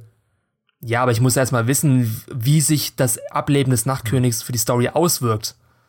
Finde ich nicht. Okay. Agree Natürlich. to disagree. Ähm, ja, zu dem Kriegsrat vielleicht zurück, oder? Also weiß ich noch eine Sache nämlich noch mit. Und zwar, ähm, ich habe mir aufgeschrieben, John ist wie so ein Schoßhund. Und das wird auch später zitiert. Man sieht einfach so krass, wie ich kann's, ich verstehe es fast gar nicht, ja, warum John so krass unreflektiert gegenüber gegenüber Daenerys ist. Ja, jetzt sind sie verliebt und ja, ja, John ist ein Mann, der steht zu seinem Wort, der hat ihr Treue gelobt. Aber irgendwie, Er ist schon der naivste Charakter in ganz Game of Thrones. ja, und so das ist einfach echt so komisch, weil einfach so Naivität doch eigentlich nicht überlebt in der Serie. Nicht so Ich- lange. Ich meine aber, es passt eben auch. Ich meine, Ned Stark war im Prinzip genau derselbe Charakter. Ja, Er klar. hat genau dieselben Ist halt Fehler gestorben. gemacht und ist deswegen gestorben. Und Jon Snow ist jetzt mehr oder weniger Ned Stark in einer noch etwas naiveren, unerfahrenen Version. Hm. Ich meine, ich kann es den Drehbuchautoren nicht äh, als Fehler, äh, ich kann denen nicht sagen, dass sie den Charakter schlecht geschrieben haben, weil es passt schon. Hm. Man muss halt Jon Snow als Charakter kritisieren, dass er eben so naiv ist. Ja, ja, genau, klar. Aber das kommt halt davon, wenn man Ehre über alles setzt. Ja. Und wenn man Treue über alles setzt. Und deswegen ist er immer noch Daenerys untergeben. Daenerys Schoßhündchen. Ja, Daenerys Ähm, an. In der, in der Szene drauf sehen wir dann Sansa und Arya und ähm, Bran, wie sie sich, gut, Bran redet nicht so viel, aber wie die vier sich unterhalten mit John oder die drei sich mit John unterhalten. Und hier kommt einfach nochmal ganz klar auf den Tisch, was wir in der Szene davor ja schon eigentlich gesehen haben, dass Sansa und Arya ganz klar sagen, dass sie Daenerys nicht trauen. Und sie es keine gute Idee finden, wenn John in den Süden reitet. Ja, und die Frage ist, ob es eine gute Idee von John gewesen ist, seinen beiden Geschwistern oder nicht Geschwistern nur durch einen Schwur zu vertrauen. Nicht Ja. dieses Geheimnis preiszugeben. Natürlich. Ja, offensichtlich, offensichtlich war es keine gute Idee. Ich meine, vielleicht hat John auch gehofft, dass Sansa es verrät und dass er dann absolut nichts damit zu tun hat, weil er sagen kann, ja, ich habe aber einen Schwur Nee, verlangt. so denkt John nicht. Der, Ja, das ist ja weiß. mega unaufrichtig und unehrenhaft, so zu denken. Ja, stimmt. Er ist einfach nur naiv, wie gesagt. Ich fand die Szene trotzdem ziemlich schön. Ja. Wie, ähm, vor allem, wie beide diesen Schwur ablegen. Zum Beispiel Arya sagt ganz deutlich, I swear it auf Englisch. Und Sansa, und I swear it, also die nuschelt total. Ich weiß nicht, ob es man, ob man es im Deutschen auch so mitbekommen hat, aber allein schon als sie diesen Schwur ausgesprochen hat, hat man gemerkt, dass sie nicht vorhat, ihn unbedingt zu halten. Je nachdem, um was es geht. Ja. Ja, auf jeden Fall. Ich, ich fand diese Konstellation interessant, auch dass nochmal dieses Thema Familie ähm, angesprochen wird. Ich fand es dann ein bisschen schade, dass dann, dass dann ähm, Johns Geständnis dann einfach so hart abgeschnitten wurde hinten. Nee, das war nicht gut. Also manchmal das- ist, es, manchmal ist das schon gut, klar, das ist ja ein bisschen redundant, wir wissen es ja schon, aber irgendwie. Naja, gut, okay, wir sehen, in der, wir sehen in der Szene später, sehen wir, wie Sansa damit umgeht. Ja, Dass sie dann so drehen, okay, passt schon. Dramaturgisch war das richtig. Ja. Und dann sehen wir die, ähm, eins, auch eins meiner nächsten Highlights, nämlich die Szene zwischen Jamie und Bronn in einem Wirtshaus wahrscheinlich, oder? Vor Ja, Winterfell. ja, genau, ja. In Ja. Winterdorf heißt es, glaube ich, das Dorf vor Winterfell. Ja. Dann bekommst du erstmal ein bisschen dreckigen Dialog, ein bisschen Sextalk zwischen den beiden, Tyrion und Jamie. Ich meine, ja, es war, hat auch wieder so ein bisschen an die älteren Zeiten von Game of Thrones. Total, ne? Erinnert. Total. Das war so ein bisschen Bilderbuch, äh, so, so äh, Fotoalbum durchblättern. Ja. Ich mag die eh total gerne als Kombination Tyrion und Jamie. Die haben so ein interessantes Verhältnis zusammen. Ja. Stimmt, also irgendwie, ist- wenn sie, die sind ein Es ist echt bisschen, schön, dass sie sich wieder zusammen aufgerafft haben, nachdem sie ja echt mal Beef hatten miteinander. Ja. Echt gut. ja, sie tauen so ein bisschen auf, wenn sie zusammen sind. Ja, beide, ne? weichen ja. ein bisschen auf, sozusagen. Ja. Aber mich hatte so erschrocken, als ein Braun plötzlich reinkommt mit der Armbrust. Ich habe absolut nicht gerechnet damit. Also, wir haben es natürlich alle gewusst, aber es war einfach schon drei Folgen her, als Bronn losgezogen ist in Folge 1. Und jetzt ist er da. Und ja, hast du um das Leben eines Lannisters gefürchtet in der Szene oder dachtest du, wird eh nicht passieren, dass Bronn den Hebel zieht? Ich fand die eigentlich ganz effizient die, oder effektiv, ich weiß nicht mehr, effektiv die Szene, weil ich dachte auch zuerst, nee, nee, das macht Bronn nicht. Und dann habe ich gemerkt, dass er halt schon wirklich einfach die Nase voll hat und zwar voll zurecht, ja. er ist halt so ein Lowborn, also ein, kein Adliger. Und eigentlich ist er die ganze Zeit nur ein Spielball von allen Adligen gewesen. Und ich meine, wir hatten das ja schon früher in dieser einen, ähm, in dem Kampf äh, Mountain versus, ähm, wie hieß er nochmal, Viper, ne? Ja, Oberin. Oberin, da war es ja auch so, dass dann irgendwie, ähm, äh, Gott, meine Namen fallen heute aus, dass Bronn gesagt hat, hey, Tyrion, ich würde ja gern für dich kämpfen, so, aber was habe ich davon, ja? Und wir waren, und Tyrion sagte, ja, wir sind doch Freunde, und dann sagt Bronn, ja, ich habe alles für dich gemacht, was hast du mir gegeben als Freund, ja?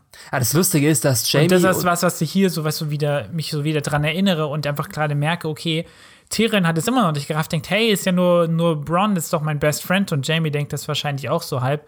Und Bronn einfach sagt, hey Leute, ihr, ihr interessiert euch doch null für mich, warum sollte ich euch jetzt nicht umbringen? Und da dachte ich dann schon, oh oh, ob das gut ausgeht? Ja, aber ich meine, dennoch haben Jamie und Tyrion beide Verständnis für den Egoismus von Bronn. Also beide sagen sich, ja, gut, ich verstehe, warum du uns nicht loyal bist. Wir verstehen, dass wir dir ein besseres Angebot machen müssen. Und ähm, ja, aber sie sind halt total arrogant, ja. Ja, schon, aber trotzdem, trotzdem haben alle drei Charaktere ein Verständnis füreinander. Jeder auf seine eigene Weise. Ja, ja, ja. Mit seinen Ecken, mit seinen Macken und so weiter.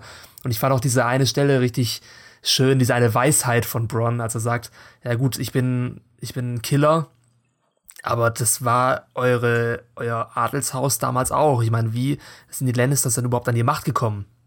Wenn ich 100 Leute töte, bin ich ein Lord. Wenn ich 1000 Leute töte, bin ich ein König.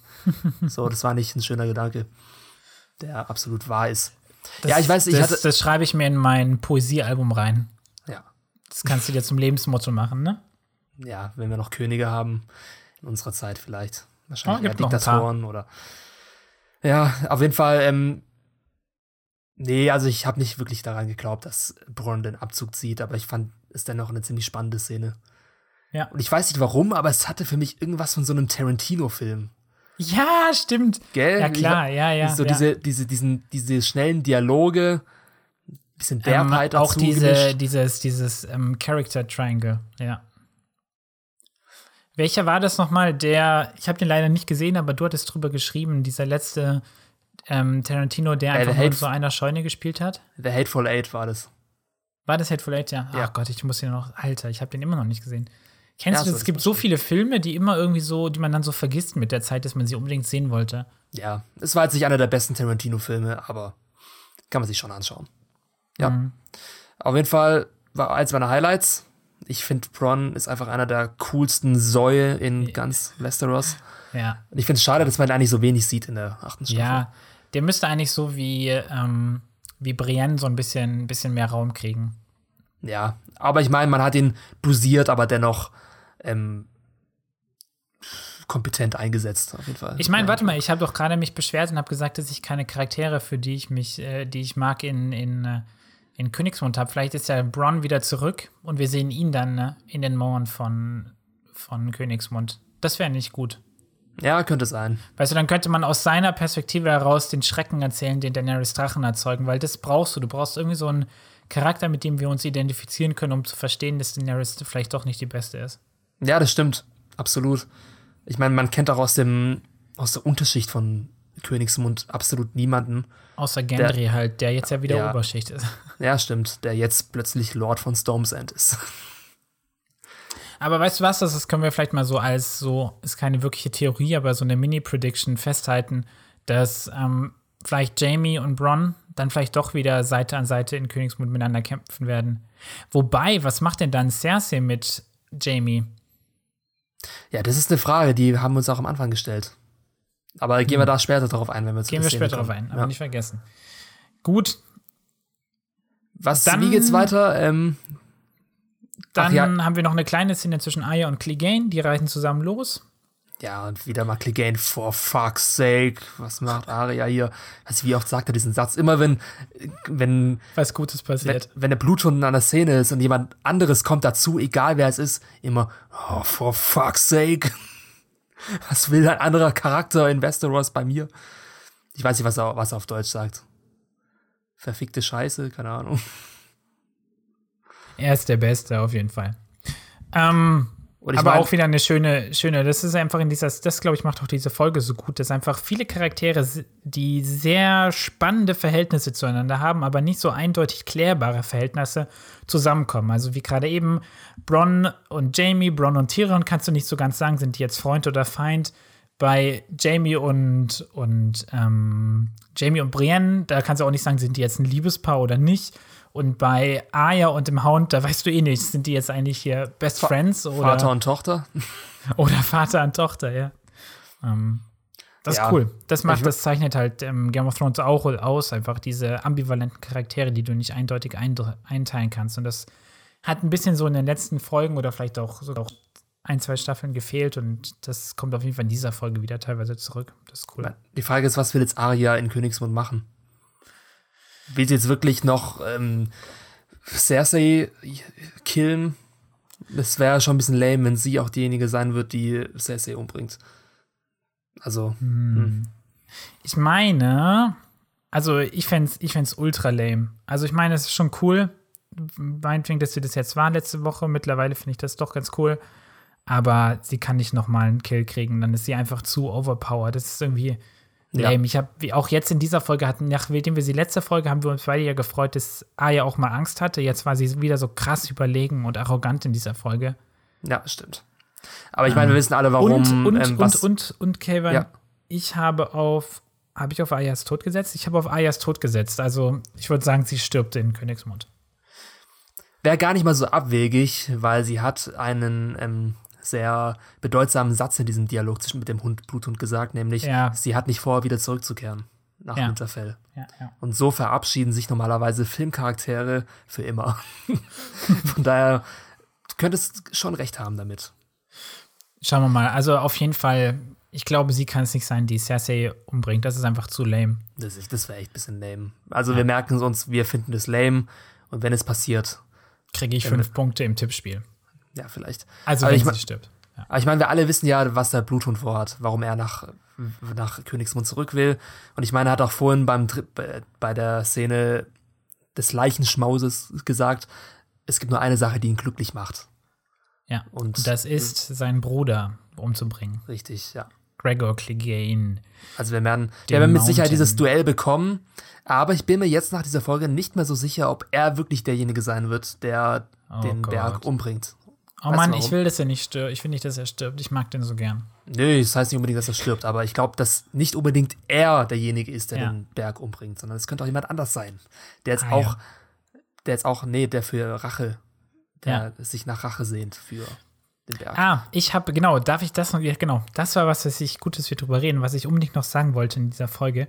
Und zwar, weißt du, wenn wir komplett vergessen haben, mhm. wer ist noch in den Verließen von Königsmund? Ähm.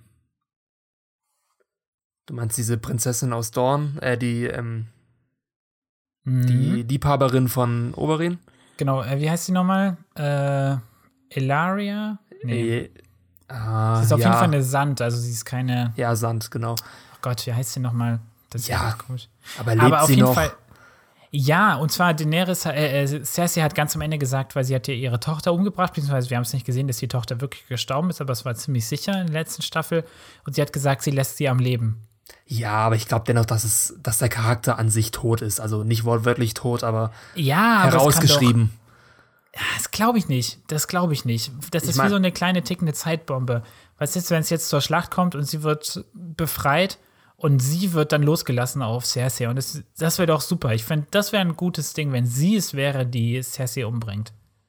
Das wäre scheiße. Nee, das fände ich nicht gut. Das wäre viel zu random. Ja, okay, da war viel zu viel Deus Platz dazwischen. Ne? Das wäre Deus Ex Machina, genau. Ich meine, man könnte sie wieder irgendwie einführen, wie du schon gerade gesagt hast, dass vielleicht die ähm, Verliestüren geöffnet werden und alle Gefangenen brechen aus dann könnte man sie noch mal ein bisschen einführen und sehen, wie sie kämpft oder was was ich macht.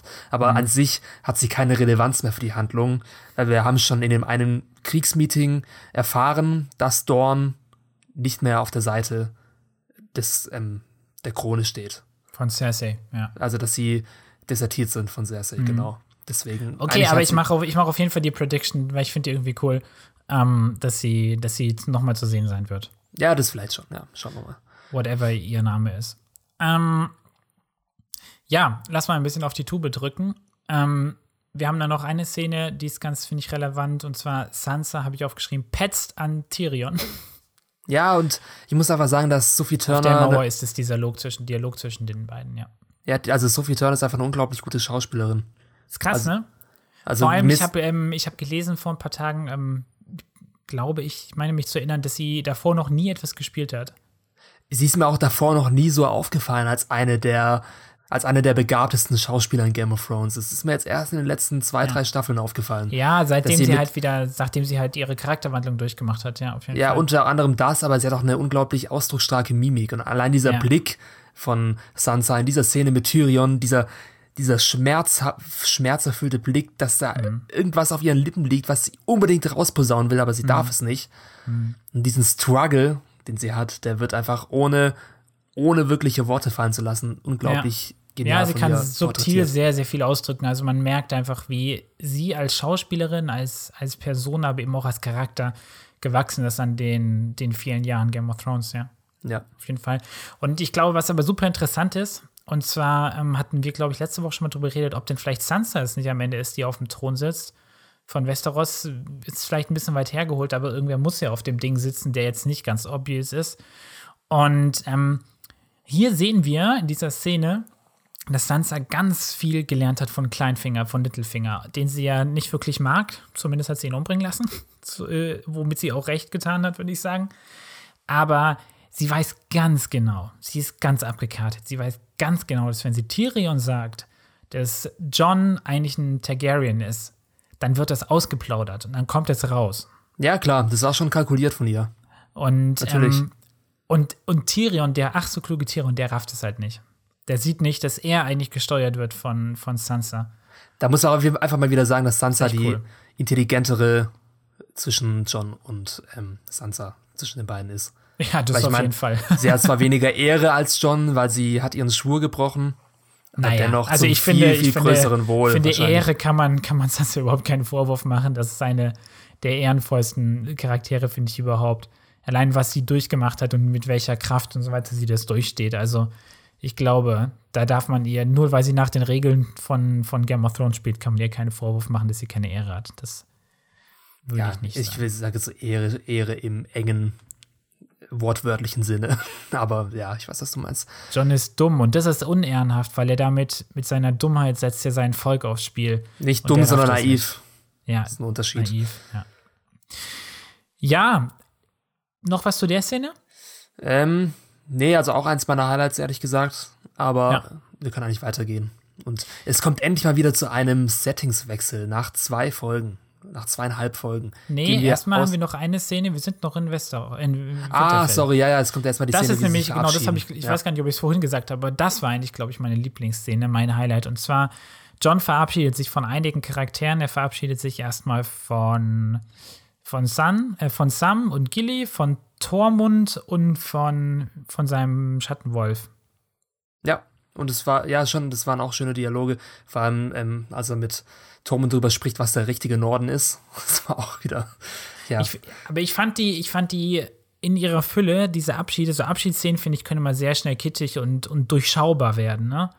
Und ich fand diese Szene, gerade im Dialog zwischen Gilly und Sam, fand ich extrem emotional. Also deswegen habe ich auch am Anfang gesagt, dass die Szene, diese ganze Folge finde ich für mich sehr emotional ist, weil ist fast schon kitschig. Ich habe mich schon fast aufgeregt, dass mich das berührt hat. Aber Gilly sagt dann ja, okay, wir nennen den Sohn ähm, John, wenn das ein Junge wird. Und John sagt dann so, ja, dann hoffe ich, dass es ein Mädchen wird. Und ähm, das hat ja. mir, das hat mir echt so, so eine kleine Träne ins Auge getrieben. Ja, ich meine, John hat die Szene richtig aufgelockert, indem er einen coolen Spruch rausgelassen hat. Nee, das, das meine ich gar nicht. Ich finde es überhaupt keinen coolen Spruch, sondern es ist im Gegenteil. Es zeigt einfach nur den Schmerz, wie er auch mit sich selber struggelt, wie er mit sich selber ringt ähm, und seinem Schicksal, weil er eben nicht meint, dass er es sein Leben vielleicht oder er das richtige Vorbild ist. Also das unterstreicht eigentlich nochmal seine Rechtschaffenheit und seinen, seinen Kampf, den er ja schon sein ganze, die ganze Game of Thrones Zeit einfach durchringt, ja. Ja, ich fand diese Szene auch gar nicht so kitschig, ehrlich gesagt. Also ich meine, es ist ja auch im Charakter von Gilly verankert, dass sie ja. ihre Kinder gerne nach heldenhaften Männern benennen will, wie zum Beispiel ihr erstes Kind wollte sie auch sofort nach Sam benennen, genau, als Sam ja. diesen White Walker getötet hat in ja. Staffel 3. Und jetzt will sie ihr zweites Kind schon nennen. Ich meine, wir wissen Warum ja nicht? schon, dass es, wir wissen ja schon, dass es ein Spin-off oder mehrere, fünf Spin-offs sind aktuell ähm, in Produktion, Game of Thrones Spin-offs. Ich glaube, es werden nicht alle gleich produziert, aber es gibt zumindest fünf unterschiedliche Ideen und vielleicht ist ja eins, wie wir irgendwann in weiter Zukunft Klein John und Klein Sam sehen, wie sie die Mauer bewachen und dort, keine Ahnung, Blumen Bewachen vor was? Ja, die, weiß nicht, die pflanzen da Blumen, weil es gibt ja nichts mehr zu tun da. Ja, stimmt. Whatever. Und dann ja die Verabschiedung von ähm, seinem Schattenwolf, Ja. die sehr kalt war. Es Ja, keine voll. Umarmung, kein Knuddeln, sondern er geht einfach. Das Wahrscheinlich ich hat da das Budget nicht gereicht, irgendwie den Schattenwolf so zu animieren, Dass man das ihn auch- noch mal in den Arm nimmt, ne? dass man ihm noch mal einen Arm nehmen kann. Genau. Wahrscheinlich sogar echt halt. ja, weiß nicht, ist, manche stört es, dass er ähm, ihn zurücklässt, aber andererseits war er auch schon, ähm, wie heißt er, Winter, gell? Sorry. Ich glaube, ja, Winter, glaube ich. Winter, da war er schon davor sehr lange hinter der Mauer unterwegs. Und ich kann es verstehen, warum er ihn jetzt wieder loslassen will. Vor allem, da er jetzt erfahren hat, dass er gar kein Stark ist, sondern Targaryen und dementsprechend sich jetzt nun auch Ich meine, von seinem on, wenn du einen Schattenwolf Drachen trennt. haben kannst, ja. Ja, das war, glaube ich, so ein symbolisches Ding, dass er seinen Wolf nun gehen lässt. Stimmt, dementsprechend stimmt, ja, auch stimmt. mit seinem ähm, Familiennamen Es wäre lustig, wenn er den Wolf dem, dem, dem zum Drachen Targaryen zum Fressen gegeben hätte. in den nächsten. Ja. ja. Ähm, ja, jetzt würde ich sagen, gehen wir weiter zu dem Szenen- oder dem, dem Location-Wechsel, den du angesprochen hast. War irgendwie befreiend, oder? Mal wieder raus aus diesem düsteren, kalten, dreckigen Norden. Ja, auf jeden Fall. Und ähm, es war schon krass, wie lange wir uns jetzt auf in Mittelfeld aufgehalten haben. Ich meine, die komplette erste Folge fast, die komplette zweite Folge, Folge 3 und die Hälfte von Folge 4. Ja. Alles nur an einem Platz. Ja, und genau, es gab ein, zwei Schnitte nach Königsmund, aber vernachlässigbar, ja. Und es gibt einen ähm, sehr interessanten und Game of Thronesigen Dialog zwischen Varys und Tyrion. Genau, und zwar Und- sitzen sie in einem Schiff. Die Flotte, muss vielleicht mal festhalten, von Daenerys segelt in den Süden Richtung Königsmund. Beziehungsweise ist jetzt vor den Toren oder vor der Küste von, ähm, wer heißt es nochmal? Drachen, Äh, Drachenstein. Drachenstein, ja. Drachenstein. Dragonstone. ja. Mhm. Und ja, ähm, das ist natürlich hat Tyrion das Geheimnis ausgeplaudert zu Varys, wer Jon Snow wirklich ist. Und nun sagt Varys etwas, was ich äh, geil fand. Ja, dann ist es jetzt kein Geheimnis mehr, sondern Information. Und diese Ja. Information wird besonders in den Händen von Lord Varys ganz, ganz, ganz schnell ähm, viral den Umlauf machen in Westeros. Äh, man könnte so ein geiles Meme machen, wie er so sein Handy zückt und dann auf Twitter postet. ja, Und dann so ein Fake lustiges News. Meme. Hahaha, Geschwister. Ähm, beziehungsweise, was sind sie? Ich vergesse es immer. Tante und Neffe oder irgend sowas. Ne? Ja. ja, ich habe diese, ich hab diese Dialoge zwischen Varys und Tyrion vermisst. Ja, die waren cool. Dieses, genau, haben wir ja strategische Denken. zwei, zwei Stück, drei sogar, zwei, glaube ich, in der, Szene- in der Folge, ne? Ja. Und vor allem ist es einfach ein echtes Dilemma für Tyrion, ob er jetzt zu John wechseln soll oder eben Daenerys weiterhin die Treue schwört, weil er weiß selbst, dass John an sich der Der vernünftigere bessere König ist, sein ja, wäre. ja. Deswegen, ja, ich habe jetzt diesen Konflikt nicht unbedingt kommen sehen, obwohl er ziemlich offensichtlich war und ähm, bringt noch mal äh, noch mehr Zündholz in den nächsten Kampf, weil wir einfach nicht wissen. Ich tue mir aber auch ein bisschen schwer damit. Also, ich finde es mega spannend. Das ist ja eigentlich die eine Entwicklung, die uns diese Folge, glaube ich, erzählen will, ist, dass Dani irgendwie nicht mehr die gute alte Dani ist, die wir kennen und gleichzeitig, dass wir eben bei Tyrion quasi diesen Kampf sehen. Deswegen haben wir ja mehrere Szenen, die quasi zeigen, dass Tyrion damit daran zweifelt, was Daenerys macht. Und Ja. die Frage ist halt, wie entscheidet er sich? Was mein Problem ist, mir ist nicht ganz klar aktuell, warum Tyrion so sehr zu Daenerys hält. Also vielleicht einfach, weil schon die anderen Staffeln so weit her sind, aber äh, könntest du sagen, was jetzt so die eine signifikante Sache, warum Tyrion so sehr zu ihr hält? Weil sonst ist sie ja immer sehr rational. Also hier könnte ja schon jetzt relativ rational Ja, sagen, ich glaub- yo, John ist der Bessere, ich glaube, ich hänge mich John an. Ja, ich glaube, es liegt einfach daran, dass, ähm, dass Tyrion ein bisschen wie Jon Snow ist, in manchen Hinsichten, Mhm. dass er eben ein Gewissen hat, im Gegensatz zu vielen anderen Charakteren, und dass er äh, es einfach nicht mit seinem Gewissen vereinbaren kann, nochmal die Seite zu wechseln. Und Mhm. er hat ja, ich meine, es war ja für ihn eine sehr große Ehre, als Hand des Königs von Daenerys ernannt zu werden, am Ende von Staffel 6. Und er will, er kann es einfach nicht mit seinem, mit sich selbst vereinbaren. Also, wir, wir haben ja schon öfter erkannt, dass Tyrion sich in einige schlechte Situationen geritten hat. Einfach nur, weil er ehrenhaft gehandelt hat oder weil er anderen Charakteren oder weil er in anderen Charakteren immer das Gute Er gesehen äh, hat, vielleicht oder gesehen wollte. Gewissen. Er hat ein Gewissen auf jeden Fall. Er versucht, äh, Tyrion versucht immer in anderen Menschen das Beste zu sehen. Das Ja, hat er in Bronn stimmt. die ganze Zeit gemacht. Das hat er, macht er immer noch bezüglich seiner Schwester Cersei. Ja, stimmt, hast und du er recht, macht ja. es äh, in Bezug auf Daenerys. Hat das nicht sogar mein Charakter ihm vorgeworfen? Das kann sein, ja. Ja, aber du hast recht, stimmt, okay, ich verstehe es. Ja, dann macht Sinn. Also, dass er immer in Menschen versucht, das Beste zu sehen und noch hat Daenerys ja auch äh, viele Gutes getan. Ja, macht Sinn. Ja. Deswegen sehr starkes Dilemma. Und dann, was, hast du noch was dazu zu sagen? Sonst könnten wir Nee. jetzt in die Action gehen. Die ziemlich, die ziemlich unerwartet kam. Also, Ja, das war ziemlich, ziemlich cool, ne? Also Daenerys reitet auf ihrem guten Drogon zusammen mit äh, Rhaegal ist es, glaube ich, noch, der da noch egal, lebt. genau, ja. ja. Oder? Ja, und wir hören wieder diese typische Drachenmusik ähm, und alles, alles klingt so, als ob alles gut ist und dann wupp, hört die Ja, Musik auf. genau, da hätte noch so ein DJ-Scratch eingefügt werden Ja, müssen. ja.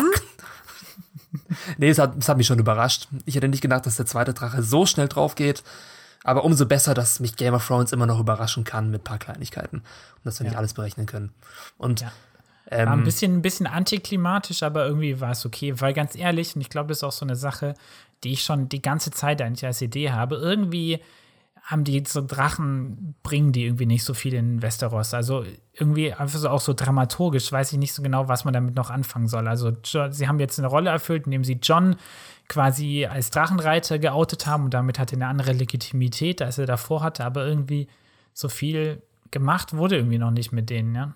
ich meine, es ist, ist ja auch eigentlich Teil der Buchreihe von George R. R. Martin, dass die ganzen Fantasy-Tropes, diese ganzen Klischees in ein ganz neues Licht gerückt werden, dass sie ein bisschen auseinander dekonstruiert werden Hm. und hinterfragt werden. Also ist der König immer der Rechtschaffende, der Gute? Sind Ja, die ja. Prinzessinnen immer diejenigen, die schön sind oder die das Beste für ihren Mann sind, wollen? ja. Sind Genau. Drachen übermächtig? Bringt Magie wirklich etwas? Das sind diese ganzen Fragen, Ja. Ja, Fantasy-Fragen, spannend. die Game of Thrones hinter halt eben auf den Kopf subversiert, so. sozusagen. Ja. Hm. Und deswegen finde ich es gut, Ja. dass die Drachen nicht übermächtig sind von Daenerys. Das Ja. wäre auch einfach zu Aber, berechenbar gewesen. aber mal zurück zu der, zu der, ähm, zu der Szene. Ähm, die war cool, oder? Ja, ich meine, ich habe einige Leute sich beschweren hören, dass warum man die Flotte von Greyjoy nicht kommen sehen hat. Aber ich weiß nicht, wenn man mal genau hinschaut, sieht man, dass die Flotte von der anderen Seite von Storms End kam und Ja. man überhaupt keinen keinen Blickkontakt hatte. sondern von Drachenstein. Äh, ja, sorry, von Dragonstone, Drachenstein. Und man hatte überhaupt keinen Blickkontakt zwischen der Flotte von, ähm, Ja. von äh, Daenerys und von der Flotte von Greyjoy. Deswegen passt schon so. Also Ja, man muss es auch genau, nicht mal das alles halt- komplett ist- auseinandernehmen. was Genau. Also es ist jetzt keine Suspense-Szene. Wenn man jetzt zum Beispiel an die letzte Folge inner, sich erinnert, an den Anfang ähm, der, der dritten Staffel, da wird ja ganz lange Spannung aufgebaut, weil wir wissen, irgendwann kommen diese White Walker angerannt. Oder die, die Toten. Und hier ist es so, hier ist es mal wieder so ein Jumpscare, wenn du so möchtest, dass einfach mal aus dem Nichts gefühlt etwas kommt, was uns super erschreckt. Und das ist auch okay. Ja, Muss aber ich hatte schon, ich, ich hatte aber auch schon noch ordentlich Herzklopfen, als dann Daenerys diesen Sturzflug gegen Greyjoys Flotte macht und du weißt, ja, sie hat absolut keine Chance. Ein Drache Ja, gegen ja. 30 Schiffe, die alle ausgerüstet sind mit Skorpionen. ja, Und dann noch ihr verzweifelter Schrei. Ah, Das war schon eine, auch eine heftige Szene. Obwohl ich mir fast schon gewünscht hätte, dass sie stirbt. ja. Aber es war trotzdem spannend. Nee, ich bin froh, dass sie jetzt noch nicht gestorben ist. Das wäre ein bisschen ja. gewesen. Nee, aber, aber heftig. Und weißt du, was ich richtig cool fand? Ich fand das Production Design ähm, richtig cool von diesen Ballisten oder Skorpion, jemand, dem Ja. ich sie nennen möchte. Weil ist dir aufgefallen, dass die haben ja so vier Arme gehabt. Ähm, also vier so, wie nennt man sowas? Bogen, Stäbe, keine Ahnung. Und ähm, da waren so kleine Saugnäpfe drauf gemeißelt, äh, drauf genietet. Ja. Ist das aufgefallen? Das ist halt Ja, mega stimmt. cool, weil das, das Drachen, äh, das, ähm, das Wappentier der, der, ähm, der, der Eisenmänner ist ja eben der, der Kraken. Ja. Und das war halt Der mega geiles, geiles Design, fand ich echt cool. Ich meine, hier Kleines gibt es auch wieder viele Fans, die sich beschweren, ach, diese Skorpione sind übermächtig, woher haben die plötzlich diese krasse Technologie, so unrealistisch, ja. George R. R. Martin hätte es niemals so geschrieben. Also ich weiß nicht, was mit manchen Fans einfach los ist. Guck mal, denk doch mal zurück an die Schlacht um Blackwater, wo 100 Schiffe mit mhm. Wildfire in die Luft gesprengt werden. Mhm. Mit Magie, Technologie und dann jetzt sollen diese ähm, Skorpione so unrealistisch sein oder was. Mhm.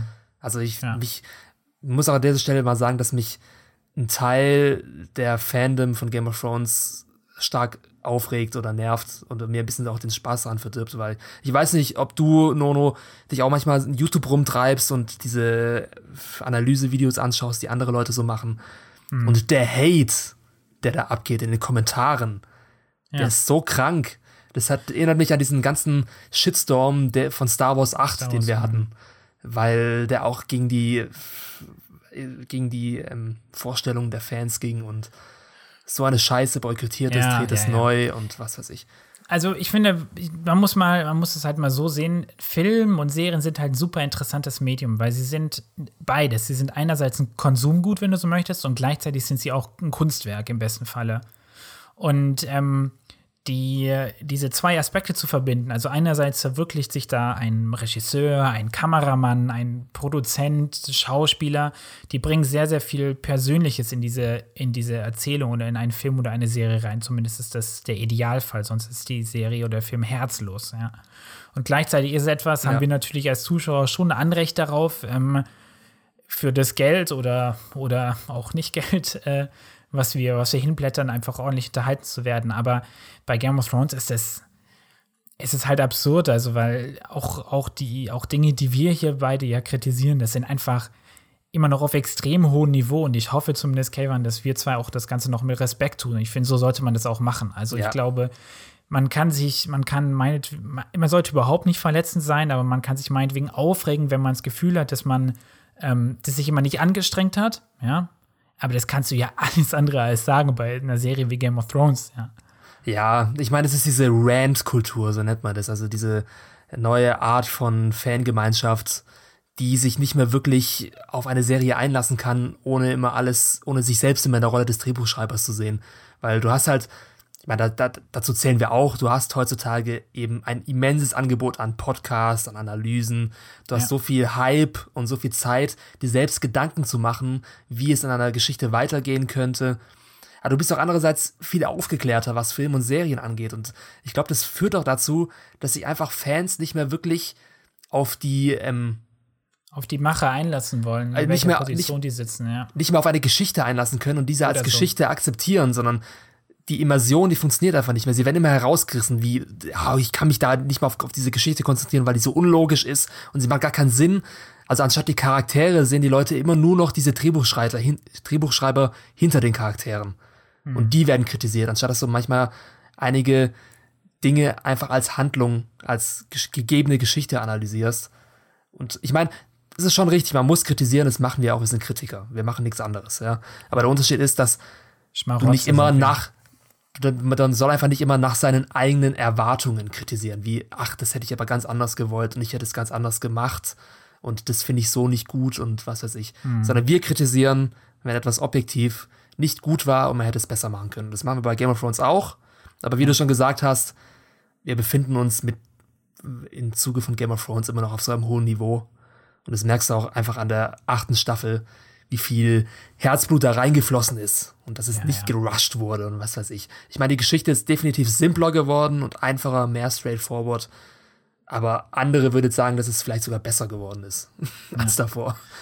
Aber ich mein, ja. Du greifst ja schon fast das Staffelfazit ähm, nee, voraus. Ich meine, vielleicht, vielleicht können wir das ja auch noch mal in dem, in dem Abschlusspodcast in zwei Wochen thematisieren. Ja. Ich glaube, da zwei Wochen schon, ne? Krass. Ja. Nee, ist mir nur gerade, es passt gerade ja. deswegen ganz gut, weil diese Folge ist die schlecht bewertetste Game of Thrones Folge aller Zeiten.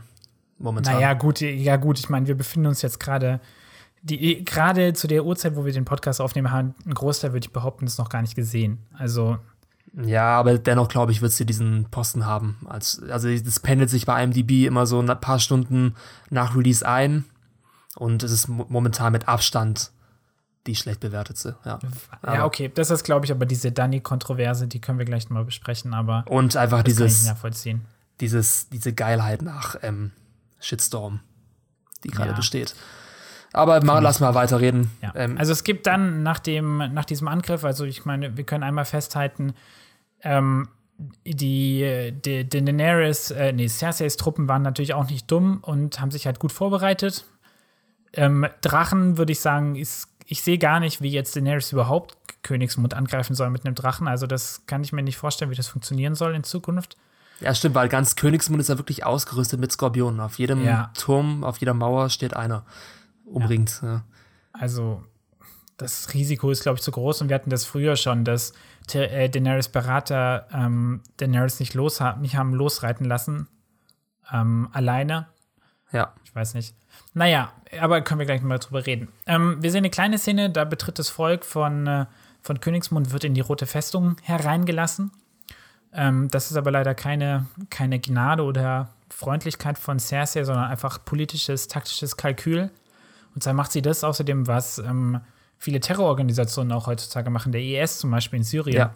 die sie sich einfach mit ihren Untergebenen, mit dem Volk umgeben und dadurch dann quasi einfach Luftangriff, vor Luftangriffen gefeit sind. Ja, Fiese stimmt, sehr guter Vergleich. Ja, sehr guter ja, Vergleich. Ist genau dasselbe. Angriff von oben mit irgendwelchen Feuerwaffen.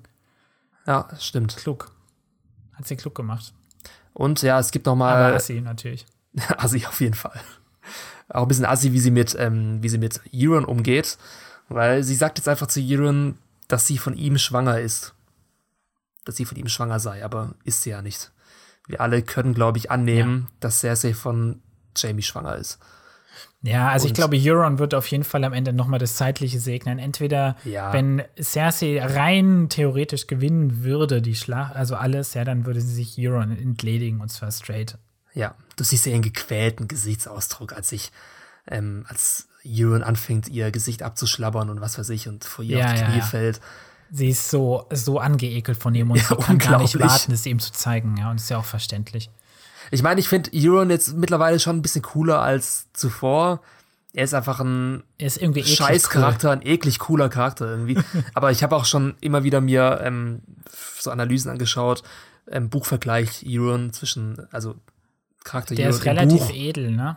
Und in, im, in den Büchern ist er sehr verwegen und ja. böse, gut aussehend, charismatisch. Genau, genau, genau.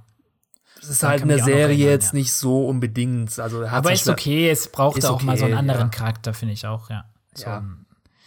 Ähm, der ist eigentlich, weißt du, wie der, der ist ein bisschen wie Bron. Der ist auch so, noch, so ein nur noch asozialer. Cutthroat, ja. Ja. Ähm, ja, wie auch immer. Dann kommt es noch mal zu einem kleinen Kriegsrat, sogar dem zweiten schon in dieser Folge auf Drachenstein. Und Daenerys ähm, entscheidet sich, nachdem jetzt einer ihrer Drachen gestorben ist, dafür, oder? So verstehe ich das, einfach anzugreifen. Ja. Oh, wir Und haben außerdem vergessen, dass die arme, arme Miss Sunday ähm, gefangen ist, aber ja. Ach so, ja. Das können aber wir nachher noch besprechen. Ja. ja, und Varys haut einfach raus, this is a mistake. Das ist ein Fehler. Und das, ich fand es einfach cool. Ähm, ich fand es mega cool. Der ist so gut, der Junge. Ja. Also, Varys, obwohl er langsam von Daenerys abfällt, gibt er immer noch kompetenten Rat. Und ja. Tyrion steht so ein bisschen dahinter und er weiß sich in dieser Szene nicht so als nutzvoll, glaube ich.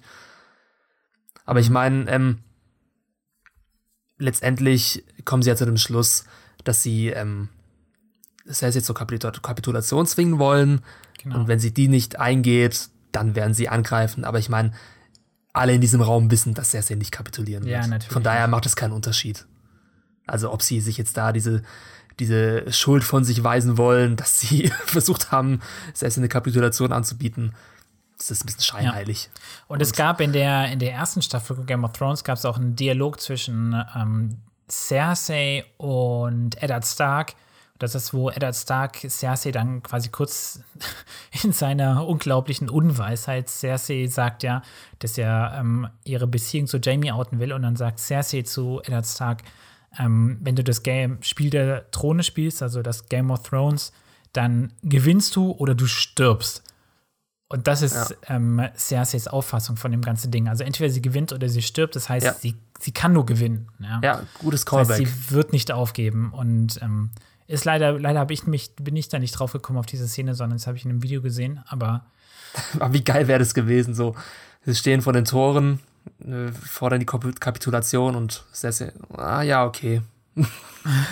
das war's. Und dann Schnitt und alle tanzen glücklich so auf ja. dem Dings, ja.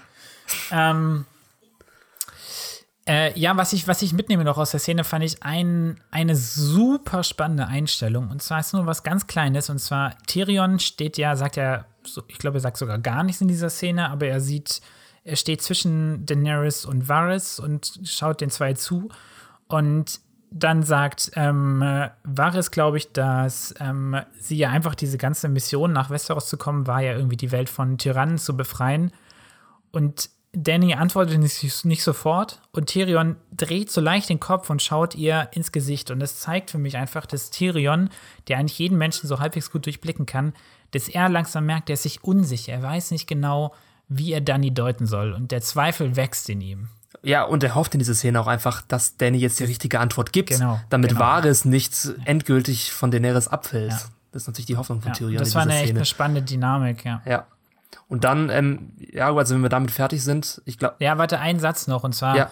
ähm, den, das war eigentlich auch so ein krasses Zitat, ja, also im Englischen, oder ich versuche es mal ins Deutsche zu setzen, Daenerys hat so ein, spricht so einen unglaublichen, wundervollen Widerspruch aus, ja, der ihren Charakter, finde ich, so gut auf den Punkt bringt. Und sie sagt, ja, ich äh, bin hier nach Westeros gekommen, um die Welt von Tyrannen zu befreien, ganz egal, was es kostet. Ja. ja. Also, I'm here to free the world from tyrants, no matter the cost. Und das ist ein Widerspruch in sich, weil sie sagt, ich werde etwas machen, ja, ganz egal, was es kostet. Das heißt, ich bringe auch tausend Leute um, wenn ich dafür dann ich auf dem Thron sitze und dann bin ich viel besser als alle Tyrannen. Aber ja, natürlich. wenn sie ganz viele tausend Leute umgebracht hat, ist sie auch eine Form von Tyrann. Ja, sie rechtfertigt sich damit, dass sie die Breaker of Chains ist, die Brecherin der Ketten, wie ja. man auf Deutsch sagt, glaube ich. Aber du kannst auch ein Tyrann sein ohne Sklaven. Genau, das ja, das meine ich halt. Und das ist halt das, und ich finde, dieser, dieser eine Satz, der bringt ganz klar auf den Punkt, was das Problem mit ihr ist. Und zwar hat man sie ja als Daenerys in den letzten Jahren, also seit, seitdem sie es als Charakter gibt, ja immer für sehr, sehr rechtschaffend erachtet, ja. Ähm, aber wenn du mal eigentlich zurückdenkst, ist sie auch nicht viel mehr als einfach eine Kolonialistin. Sie hat sich mehrere Völker zur Untertan gemacht, hat zwar mehr kurzfristig was Gutes für die gemacht, aber ist dann auch wieder abgehauen, weil sie einfach egoistische Ziele hat. Ich meine, come on, was glaubst du, was aus, aus all den äh, ähm, Städten in der Sklavenbucht geworden ist? Denkst du, ja. sie interessiert sich noch für die? Die werden natürlich alle wieder zurück zur Sklaverei gefallen sind. Das ist doch in den Ach, scheißegal. Dario Naharis regelt es, der ist ja noch dort. Ja, genau. Aber sie ist einfach eine, die denkt nur, die denkt letztendlich nur an sich, aber dadurch, dass sie halt ein paar gute Dinge tut, ja, denkt sie, dass, dass, dass das die Form von Rechtschaffenheit ist, ja. Ja, klar. Und das, das ist gefährlich, weil das rechtfertigt alles, was sie tut, vor sich selbst. Ja, und ich meine, dieser Wahnsinn, der in Daenerys aufblüht. Ich will es eigentlich gar nicht wirklich Wahnsinn nennen, sondern mehr Verzweiflung, mhm. würde ich sagen. Der ist absolut nachvollziehbar, weil ich meine, was für eine unglaubliche Demütigung muss das für die sein. Wenn sie jetzt so kurz vorm Schluss den Thron an jemand anderes abgeben muss, der den Thron überhaupt nicht will und von dem zuvor noch überhaupt niemand wusste, dass er überhaupt einen Anspruch auf den Thron hat. Also nach all den Anstrengungen, nach all dieser mhm. Zelebrierung, die sie erfahren hat als Charakter, dass sie dann ja. wirklich so von der Gunst von allen Leuten abfällt. Das mhm. ist schon hart. Ja. ja, mal schauen. Ja, und dann kommen wir zu, zu dem zweiten Gespräch zwischen Tyrion und Varys. Ja, ja, ja. Und das fand ich auch wieder. wieder gute Zitate. Ja, das war, waren wirklich, es waren echt gute Dialoge in dieser Folge. Ja, das kann mir niemand, kann mich niemand vom Gegenteil überzeugen. Nee. Das war, wenn das, wenn es da, dazu noch eine Buchvorlage gegeben hätte, hätten alle gemeint, ja, diese Zitate wurden übernommen von George R. R. Martin. von daher, sie haben sich Mühe gegeben, dem alten Stil treu zu werden, was wir vorhin auch schon gesagt haben. Hm. Und was das eine Thema, was sie hier ansprechen, Tyrion und Varys, das fand ich ziemlich interessant, nämlich das Thema Schicksal. der Bestimmung.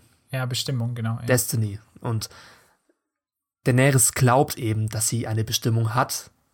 Aber so wie wir das Franchise kennen, so wie wir Game of Thrones kennen, wie ich es vorhin auch schon angesprochen habe, behandelt die Welt von Westeros oder die Welt von Game of Thrones diese Fantasy-Elemente anders, als man es normalerweise mm. kennt. Also mm. Bestimmung darf man gibt's hier nicht. auch nicht, gibt es wahrscheinlich nicht, mm. richtig?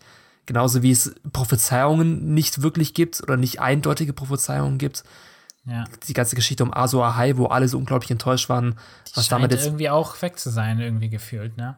Ja, ich meine, sie hat ja irgendwie wahrscheinlich gestimmt oder vielleicht wird sie noch aufgelöst, aber letztendlich ist es auch einfach nur eine Subversion von Game of Thrones, dass es eben, dass diese Fantasy-Elemente einfach nicht übermächtig sind oder dass man denen einfach nicht äh, als gegeben vertrauen kann. Und Ja, ja. dementsprechend darf auch Daenerys nicht ihrer Bestimmung vertrauen, dass sie nur, weil sie eben diejenige ist, die aus dem Feuer gelaufen ist mit drei Dracheneiern, dass sie auch diejenige sein wird, die nachher auf dem Thron sitzen wird. Einfach nur, weil es das Schicksal so will. Ja. Und ich hoffe, dass dieses Thema noch ein bisschen weiter erforscht wird, was ich nicht glaube, weil einfach die Zeit nicht mehr da ist. Auch wieder etwas, was sehr schade ja, ist. Aber sehr Ja, aber spannendes es, aber, es ist, aber es ist auch ein, ein wichtiger Punkt, den einfach Varys da macht, dass er sagt, ja, ähm, all die, all die, die Herrscher, denen ich gedient habe oder sowas, die haben alle über Destiny gesprochen, über ihre Bestimmung gesprochen, ja. Und nee, ich glaube, er sagt nicht Herrscher, sondern er sagt sogar echt, alle Tyrannen reden immer von, von ihrer Bestimmung, so zu handeln, ja. ja, Und das ist halt genauso wie Glaube. Das ist halt einfach eine sehr, sehr einfache Legitimation, ja. Weil du kannst sie nicht überprüfen. Ja. Du weißt ja, wo wirst du es wissen, ja, ob jemand dazu bestimmt ist oder nicht. Also ja. Was ich auch interessant fand, war, dass sie John eindeutig als den schwächeren Charakter zwischen Daenerys und Ja. John hinstellen. Ja, ja, ja. Ist einerseits interessant, weil es stimmt. Also, Total. wenn Daenerys und John heiraten würden und sich den Thron teilen würden, wäre John derjenige, der der Pantoffelheld ist und ähm, Daenerys würde draußen sein und die Welt regieren. Aber andererseits glauben dennoch Tyrion und Varys beide, dass John dennoch der bessere König sein wür- würde. Also muss Ja. ein König nicht unbedingt stark sein oder sollte ein König auch einen Naja, er- gewissen er Anteil an ja- Schwäche haben?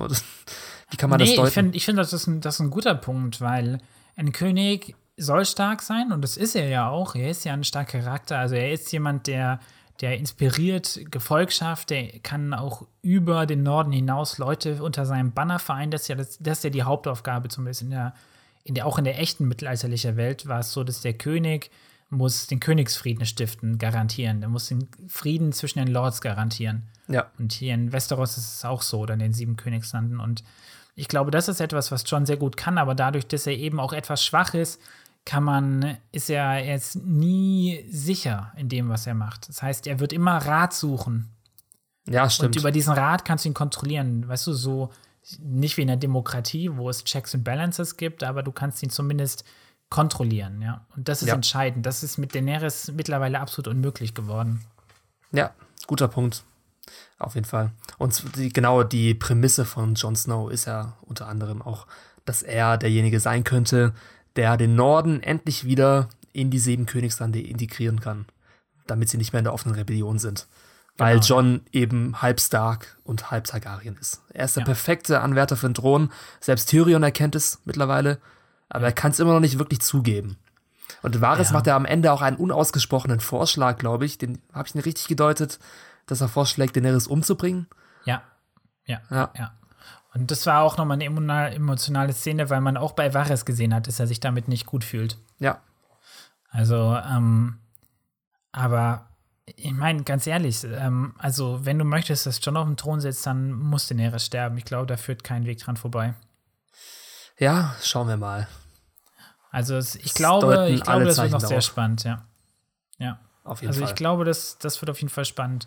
Das müsste einfach mal, eigentlich müsste man sich jetzt noch mal zwei Stunden hinsetzen und überlegen, alle Charaktere durchgehen, wer hat die größte Motivation, Daenerys zu töten und bei wem erwarten wir es am wenigsten und aus den zwei Werten findest du dann wahrscheinlich den, der Daenerys umbringt. Wahrscheinlich haben genau das die Drehbuchautoren gemacht. Irgendwelche Berechnungen und Diagramme aufgestellt. auf jeden Fall, Hm. auf jeden Fall. Und dann so Umfragen durchgeführt und dann den genommen, der am wenigsten erwartet. Ja. Hot Pie. Also ist es wahrscheinlich, ist es der Obsthändler ähm, von aus Königsmund. ja, stimmt. Da gibt's so, oder wer das? Gab's doch mal diesen Witz mit diesem einen Typ, der ähm, im Hintergrund steht immer. Ja, das war so vom der Postillon, diese Ja, Game genau. of Thrones. Theorien. Ja. Ähm, jetzt geht's wieder zurück nach Winterfell. Für, und Nee. Jamie ist im Ach doch, Vordergrund ja, des klar, Geschehens. Jamie, ja. Mhm. Und zwar, ja, genau, also es kommen erstmal schlechte Neuigkeiten nach Winterfell, nämlich dass ähm, die ähm, Flotte von Daenerys geflankt wurde von Euron und ein Drachen ist verloren gegangen. Jamie hört das alles und ähm, ich weiß nicht, ich habe nicht ga- ganz genau verstanden, warum entschließt er sich dann ausgerechnet jetzt zu gehen, um Cersei zu retten, weil eigentlich stehen ja jetzt, nach diesen schlechten Neuigkeiten, die Chancen besser, dass Cersei den Krieg auch gewinnen wird und sie weniger in Gefahr ist. Mhm. Obwohl, nee, nee, nee. Mir fällt gerade ein. Was? Ich glaube, er geht deswegen, weil ihn Sansa provoziert hat mit einem Satz. Und zwar sagt ja Sansa zu Jamie, ja, jammer schade, ich hätte gerne gesehen, wie Cersei enthauptet wird in Königsmund, aber das werde ich jetzt wahrscheinlich nie mehr zu sehen bekommen, weil Cersei momentan ganz gut im Krieg dasteht. Echt? Hey, habe ich das falsch verstanden? Ich habe verstanden, dass sie sieht, das sehe ich dann jetzt ja bald. Und habe mich gewundert, weil das keinen Sinn macht. Nee, nee, ich glaube, Hä? es war umgekehrt. Nee, es macht keinen Sinn. Okay. Ähm, ich habe auch überlegt, und das ist ja auch unsere Eingangsfrage vom Podcast, was eigentlich in Jamie losgeht. Was geht in ihm ab? Warum will er jetzt nach, nach, ähm, nach Königsmund zurück zu, zu Cersei? Ja, ich meine, Ja, sag. es geht jetzt, die Theorien gehen in zwei Extremen. Entweder er will sie retten oder er will sie töten. Irgendwas dazwischen kann ich mir nicht vorstellen. Also ich finde, es- für mich ist das ganz klar, was er will. Er will sie retten, natürlich. Ja, dachte ich mir eigentlich auch, weil natürlich trägt Cersei James Kind. Das wäre auch nochmal ein Anreiz, Cersei zu retten. Und ja, hier geht auch wieder der Hate los bei einigen Fans, warum die Charakterentwicklung von Jamie nun so versaut wurde. Aber ich meine, Nö. ist auch ein großes ähm, Filmvorurteil oder ein großes Missverständnis, dass sich Charaktere immer linear in eine Richtung entwickeln müssen. Also, dass jetzt Jamie exponentiell ja besser gerade wird. Nicht. Wir wollen ja überrascht werden. Ja, ich meine, so, so verhalten sich Charaktere nicht. Also eine Charakterentwicklung ist nicht so einfach. Das siehst du zum Beispiel. Ist auch bei echten Menschen nicht so. Genau, bei echten Menschen ist es auch nicht so. Und das machen zum Beispiel Serien wie Better Call Saul extrem gut. Also Serien, die einen Charakter entwickeln, aber nicht eben linear, sondern Ja, es ja. gibt immer Auf Umwegen. Fortschritte, dann wieder Rückschritte und Fallbacks und was weiß ich, weil der menschliche Verstand ist ein Labyrinth. wie es Westworld gesagt hätte vielleicht. Genau, und er ist, Ja. er ist nicht so einfach, wie das vielleicht in manchen Avengers-Filmen ist, ja. Ja, genau, es ist einfach nicht so einfach und es ist sehr intelligent von den Drehbuchautoren, Jamie auf diese Weise wieder ein bisschen zurückzusetzen. Weil, ich meine, wir gehen mal zur nächsten Szene, oder? Als Nee, dann, ich würde, würde gerne noch mal zu sagen, weil das ist eigentlich, das ist, ja, nee, ähm, schon. Also, ich meine, die Szene, in der dann Jamie geht. Ja, genau, okay. Ja, hm. also Jamie verlässt heimlich das Bett nachts. Brienne merkt es natürlich. Und ähm, dann gibt es diesen, dieses kurze, sehr emotionale Gespräch.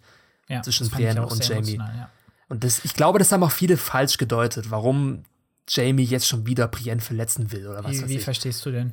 Also für mich war äh, die Sache, die Jamie gesagt hat, ein Geständnis. Also er hat gesagt, ähm, ich habe meinen eigenen Cousin getötet, um zu Cersei Genau. zurückzukehren. Ich habe ähm, ein Bran aus dem Fenster geworfen, um zu Cersei zurückzukehren. Und ich glaube, Also, was er damit wirklich sagen will, ist, dass er es Brienne einfach nicht verdient hat, weil er sich als schlechten Charakter, er fühlt sich als schlechter Mensch Ja. und Cersei ist auch schlecht, genauso wie er und deswegen Ja, er zurück genau. zu Cersei, weil er es nicht ertragen kann, dass er mit Brienne zusammen sein kann, eine Frau, die so rechtschaffend ist und er nicht. Genau, ja, das ist genau, das würde ich auch sagen. Also es ist gerade dieses, er will, anders, er will einerseits ein, ein Good Man sein, deswegen ist er auch in den Norden geritten. Er hat, ähm, er hat sich, sich Brienne geöffnet, er hat seine Schwäche gezeigt, er hat sich zu seinen Gefühlen oder eben, ja, was auch immer bekannt. Und er erkennt aber jetzt trotzdem, ja, das war nämlich auch diese eine Szene, wie er im Bett, die wir vor, vor Ja, Minuten genau, haben. ja. Da liegt er im Bett und er merkt, das ist zwar das gute Leben, aber dass er das nicht verdient hat. Ja. Und das ist eben der neue Jamie, den ich halt so krass spannend finde, weil er einfach nicht klarkommt mit, mit, mit dass man ihm Güte zeigt. Und ich, ich kenne solche Menschen. Ich, also es, es gibt solche Menschen wirklich und ich habe auch Ja. schon mit so Menschen zu tun gehabt und dass es was ganz Schreckliches, wenn man, wenn man so ist, dass man eben sich selber, sich selber sowas nicht gönnen kann, sich selber nicht verzeihen kann, ja.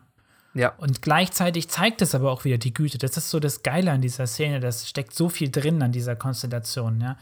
Es ist ja etwas Gutes, was er damit tut, dass er anerkennt, dass er nicht gut ist. Verstehst du, was ich meine? Also, Ja, wenn du schon. jetzt, sagen wir mal, christlich sein möchtest, in dem Christentum würde es dann ja heißen, okay, wenn du Sühne sühnst, ja, oder deine, seine Sünden gestehst, ja, dann wirst du gereinigt davon. Und dummerweise gibt es das nicht in Westeros anscheinend, ja.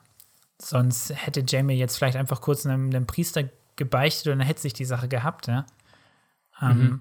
Und hier versuchte es eben Brienne sich eben auszuschütten und merkt halt einfach, ja, ich, er sagt ja, glaube ich, ich bin, ich glaube, er sagt, Cersei ist irgendwie hateful, also sie ist hasserfüllt und ich bin auch hasserfüllt und ich muss zurück zu ihr. Ja. Genau, ich frage nur, was er genau erwartet. Weiß man ja auch, oder hört man zumindest oft, dass es zwischen, zwischen Geschwister, äh, zwischen Zwillingen, die zwei sind ja Zwillinge, das vergisst man oft, dass es da einfach nochmal eine besondere Connection gibt. Ja. Ich frage jetzt nur, was erwartet Jamie von Cersei? Ich meine, Cersei wollte Jamies Kopf von ähm, Bronn. Ja. Und bei der nächstbesten Gelegenheit würde Cersei Jamie umbringen. Von daher, ich kann mir vorstellen, dass dennoch Jamie derjenige sein wird, der letztendlich Cersei umbringt. Das ist so, stimmt, weil, oh, da würde sich natürlich ein mega guter Kreis schließen. Ja. Weil, oh, pass auf, pass auf, pass auf. Das fände ich, das fände ich richtig, das wäre kla richtig klassische, klassische Oper schon. Jamie sich, sieht sich in derselben Situation, Cersei möchte möchte, sagt halt, ja, okay, zu Daenerys, die eh crazy geworden ist, Daenerys, dann bring halt einfach alle Leute um. Und dann sieht sich Jamie zurückgeworfen in seine alte Situation, wo er quasi die Königsgarde von Aerys Targaryen war und wo er Aerys dann umgebracht hat. Ah. Und dann ist es jetzt so hier, dass er dort steht. Damals hat er quasi gegen seinen Eid verstoßen, was ihm große Probleme gemacht hat, aber er ist ein, eben doch ein rechtschaffener Mann und hat es damals gemacht.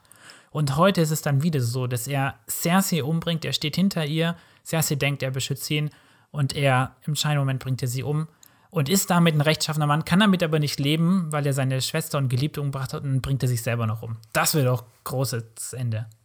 Oder er bringt Daenerys um, damit Daenerys nicht Cersei umbringt. So ja, und das ist aber wieder, das ist dann, weißt du, das ist dann wieder zu offensichtlich. Aber es wird doch krass, wenn Jamie Cersei umbringt und Jamie sich danach selber umbringt, weil er hat das, das würde auch zu seinem Charakter passen. Das, es ist seine Pflicht, aber gleichzeitig kann er nicht damit leben, dass er seine Schwester getötet hat. Aber dann war es gar nicht Jamie, sondern Arya mit Maske. Genau.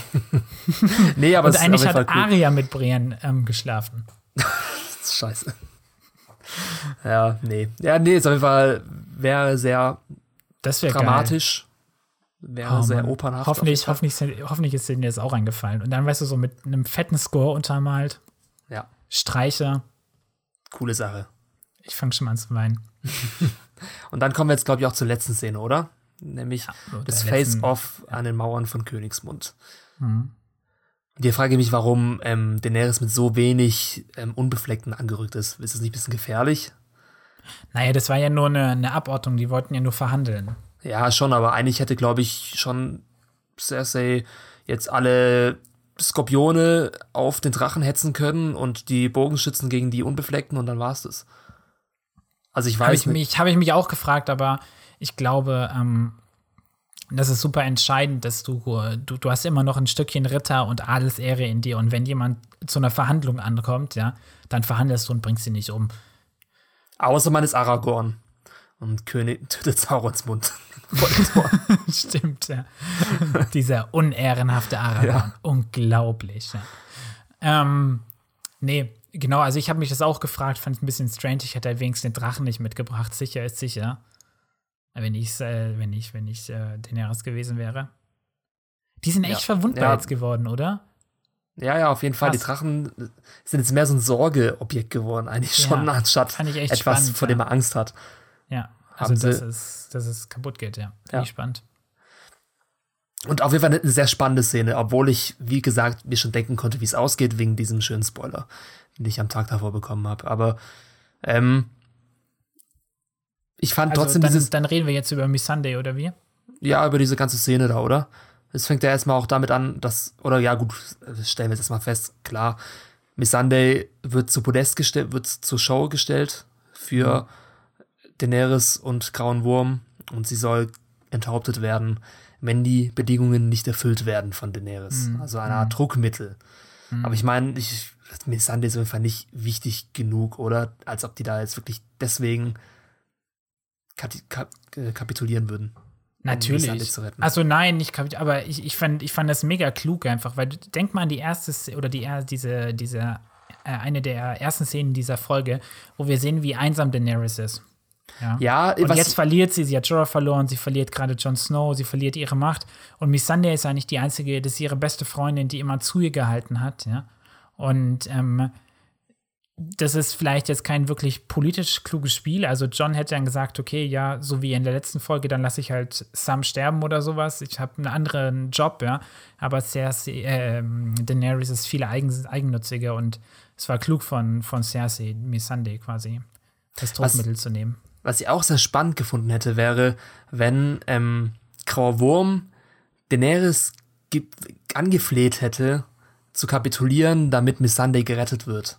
Und Daenerys Ja. hätte das Angebot von, von Grauen Wurm natürlich abgelehnt und dann hätte sie auch die Gunst der Unbefleckten dadurch verloren. Ich dachte, dass es so passieren wird, aber letztendlich war es dann doch nicht so. Ja, aber Ja. Dennoch war natürlich die ähm, Enthauptung von Missandei eine reine Provokation Ja, genau. zum Krieg. Und den Krieg, den wird es jetzt geben. Aber davor haben wir noch dieses kurze Face-Off zwischen Qyburn und Tyrion, ja. was ich auch ziemlich cool fand. Hatte schon ein bisschen was von so einem Western, wie das inszeniert wurde. ja, ja, ja. Ich weiß nicht, ich, ich habe mich gefragt in der Szene, was will Kyburn eigentlich? Also früher wusste ich, okay, der ist einfach ein, ähm, äh, so ein bisschen so ein, so ein, ich weiß nicht, so ein Leonardo da Vinci in der Renaissance-Zeit, der halt einfach nur experimentieren möchte und ähm, äh, deswegen ist er ja aus der Zitadelle rausgeflogen, weil er irgendwie an Leichen ähm, rumgespielt hat und sowas. Ähm, und äh, Cersei hat ihm das eben gestattet und er hat halt seine Experimente machen können. Aber irgendwie, ich weiß immer noch nicht so genau, jetzt wo er so wichtig ist, was, was will der eigentlich? Also, was ist seine Motivation? Weil so wirklich böse sieht er ja nicht aus. nee, ich glaube, wie du schon gesagt hast, ist einfach dankbar dafür, dass er ähm, unter Cersei so viel spielen darf, wie er will mit seinen Experimenten. Das ist wahrscheinlich das Einzige, was ihn interessiert. Er ist halt sehr loyal. Aber Ja. warum nicht? Ja, Ich meine, das war trotzdem ein bisschen schon fast lachhaft, wie sich Daenerys mit 20 Unbefleckten vor die Tore stellen und die Kapitulation einfordern. ja, das hat er schon so ein bisschen was von Ritter der Kokosnuss, als Sir Lancelot auf diese Festung alleine zurennt. Aber ja, ich, ich meine, ist verständlich. Sie wollen halt ein bisschen ähm, den Kampf einheizen, ein bisschen provozieren. Ja, ich meine, Daenerys, das war ja die Sache, das war ja eigentlich nur der Vorschlag von, ähm, von Varys. Ähm, Ja, beide wollen es ja. Daenerys will den Krieg und Cersei Ja. auch. Ja, genau, deswegen. Deswegen hat sie vielleicht bewusst so eine kleine Armee genommen, um, weil sie es gar nicht wollte, dass es so kommt. Aber natürlich wollte sie nicht, dass, ähm, dass Missandei stirbt. Ja. Und jetzt haben wir schon wieder den Tyrion, der das Beste aus den Menschen rausholen will, nämlich die, ähm, den Monolog, den er zu Cersei richtet, in dem er dann nochmal Cersei. kein- ein, ein ungeglückter Dialog, aber ja. Ja, genau. Ungeglückter Dialog. Einseitiger Dialog. Ja, also Tyrion hofft natürlich wieder, dass er Cersei bekehren kann, aber komm, natürlich nicht. Also keiner hätte sich auch nur ansatzweise vorstellen können, dass Cersei jetzt die Krone niederlegt und sagt, ja, okay. Nö, aber es war, aber es war trotzdem einfach. Ich, ach man, Lena Headey, also die Darstellerin von, ähm, von, von Cersei, spielt einfach so verdammt gut einfach jedes Mal. Ja, Und auch diese kleine Szene, einfach wie sie, wie sie dann so auf die Seite schaut, weil sie einfach nicht hören will von ihren Kindern, ja. Ich meine, die ganze Sache, sie ist ja einfach auch so crazy geworden, weil ihre, weil sie einfach so, so diesen ganzen Schmerz, Schmerz mit sich rumträgt, ihre Kinder verloren zu haben, auf so grausame Weise, ja. ja. Beide an, äh, wie viel? Drei hatte sie, ne? Aber zwei an Gift, also heftig, ja. Was ist denn mit Tom eigentlich passiert? Das habe ich schon wieder ganz vergessen. Mit wem? Tommen. Der ist doch aus dem Fenster gesprungen. Am Ende von Staffel Ach 6. ja, genau. Oh mein Gott, das war ja dramatisch. Ja. Ja, Das zwei war- Kinder an Gift, einer an Selbstmord. Also ich meine, come on. Der Ja. Frau kannst du eigentlich echt keine Vorwürfe machen. ja, aber sie war ja schon davor so ähm, Ja, na klar, aber trotzdem. verkommen. Von daher, Ja. naja. Auf jeden Fall, das war die letzte Szene der Folge. Sehr klimatische Szene. Extrem Mhm. spannend. Und wieder ein exzellenter Einheizer für die nächste Schlacht, die uns in Staffel äh, in Folge 5 erwarten wird. Und Ja. nach Emilia Clarke, die im Interview gesagt hat, wird diese Schlacht noch sehr viel größer werden als die Schlacht um Winterfell. Mhm. Krass. Also bin ich mal gespannt, was da geboten wird. Und ich bete zu allen Göttern, dass die Schlacht nicht bei Nacht stattfinden wird. Hoffentlich nicht.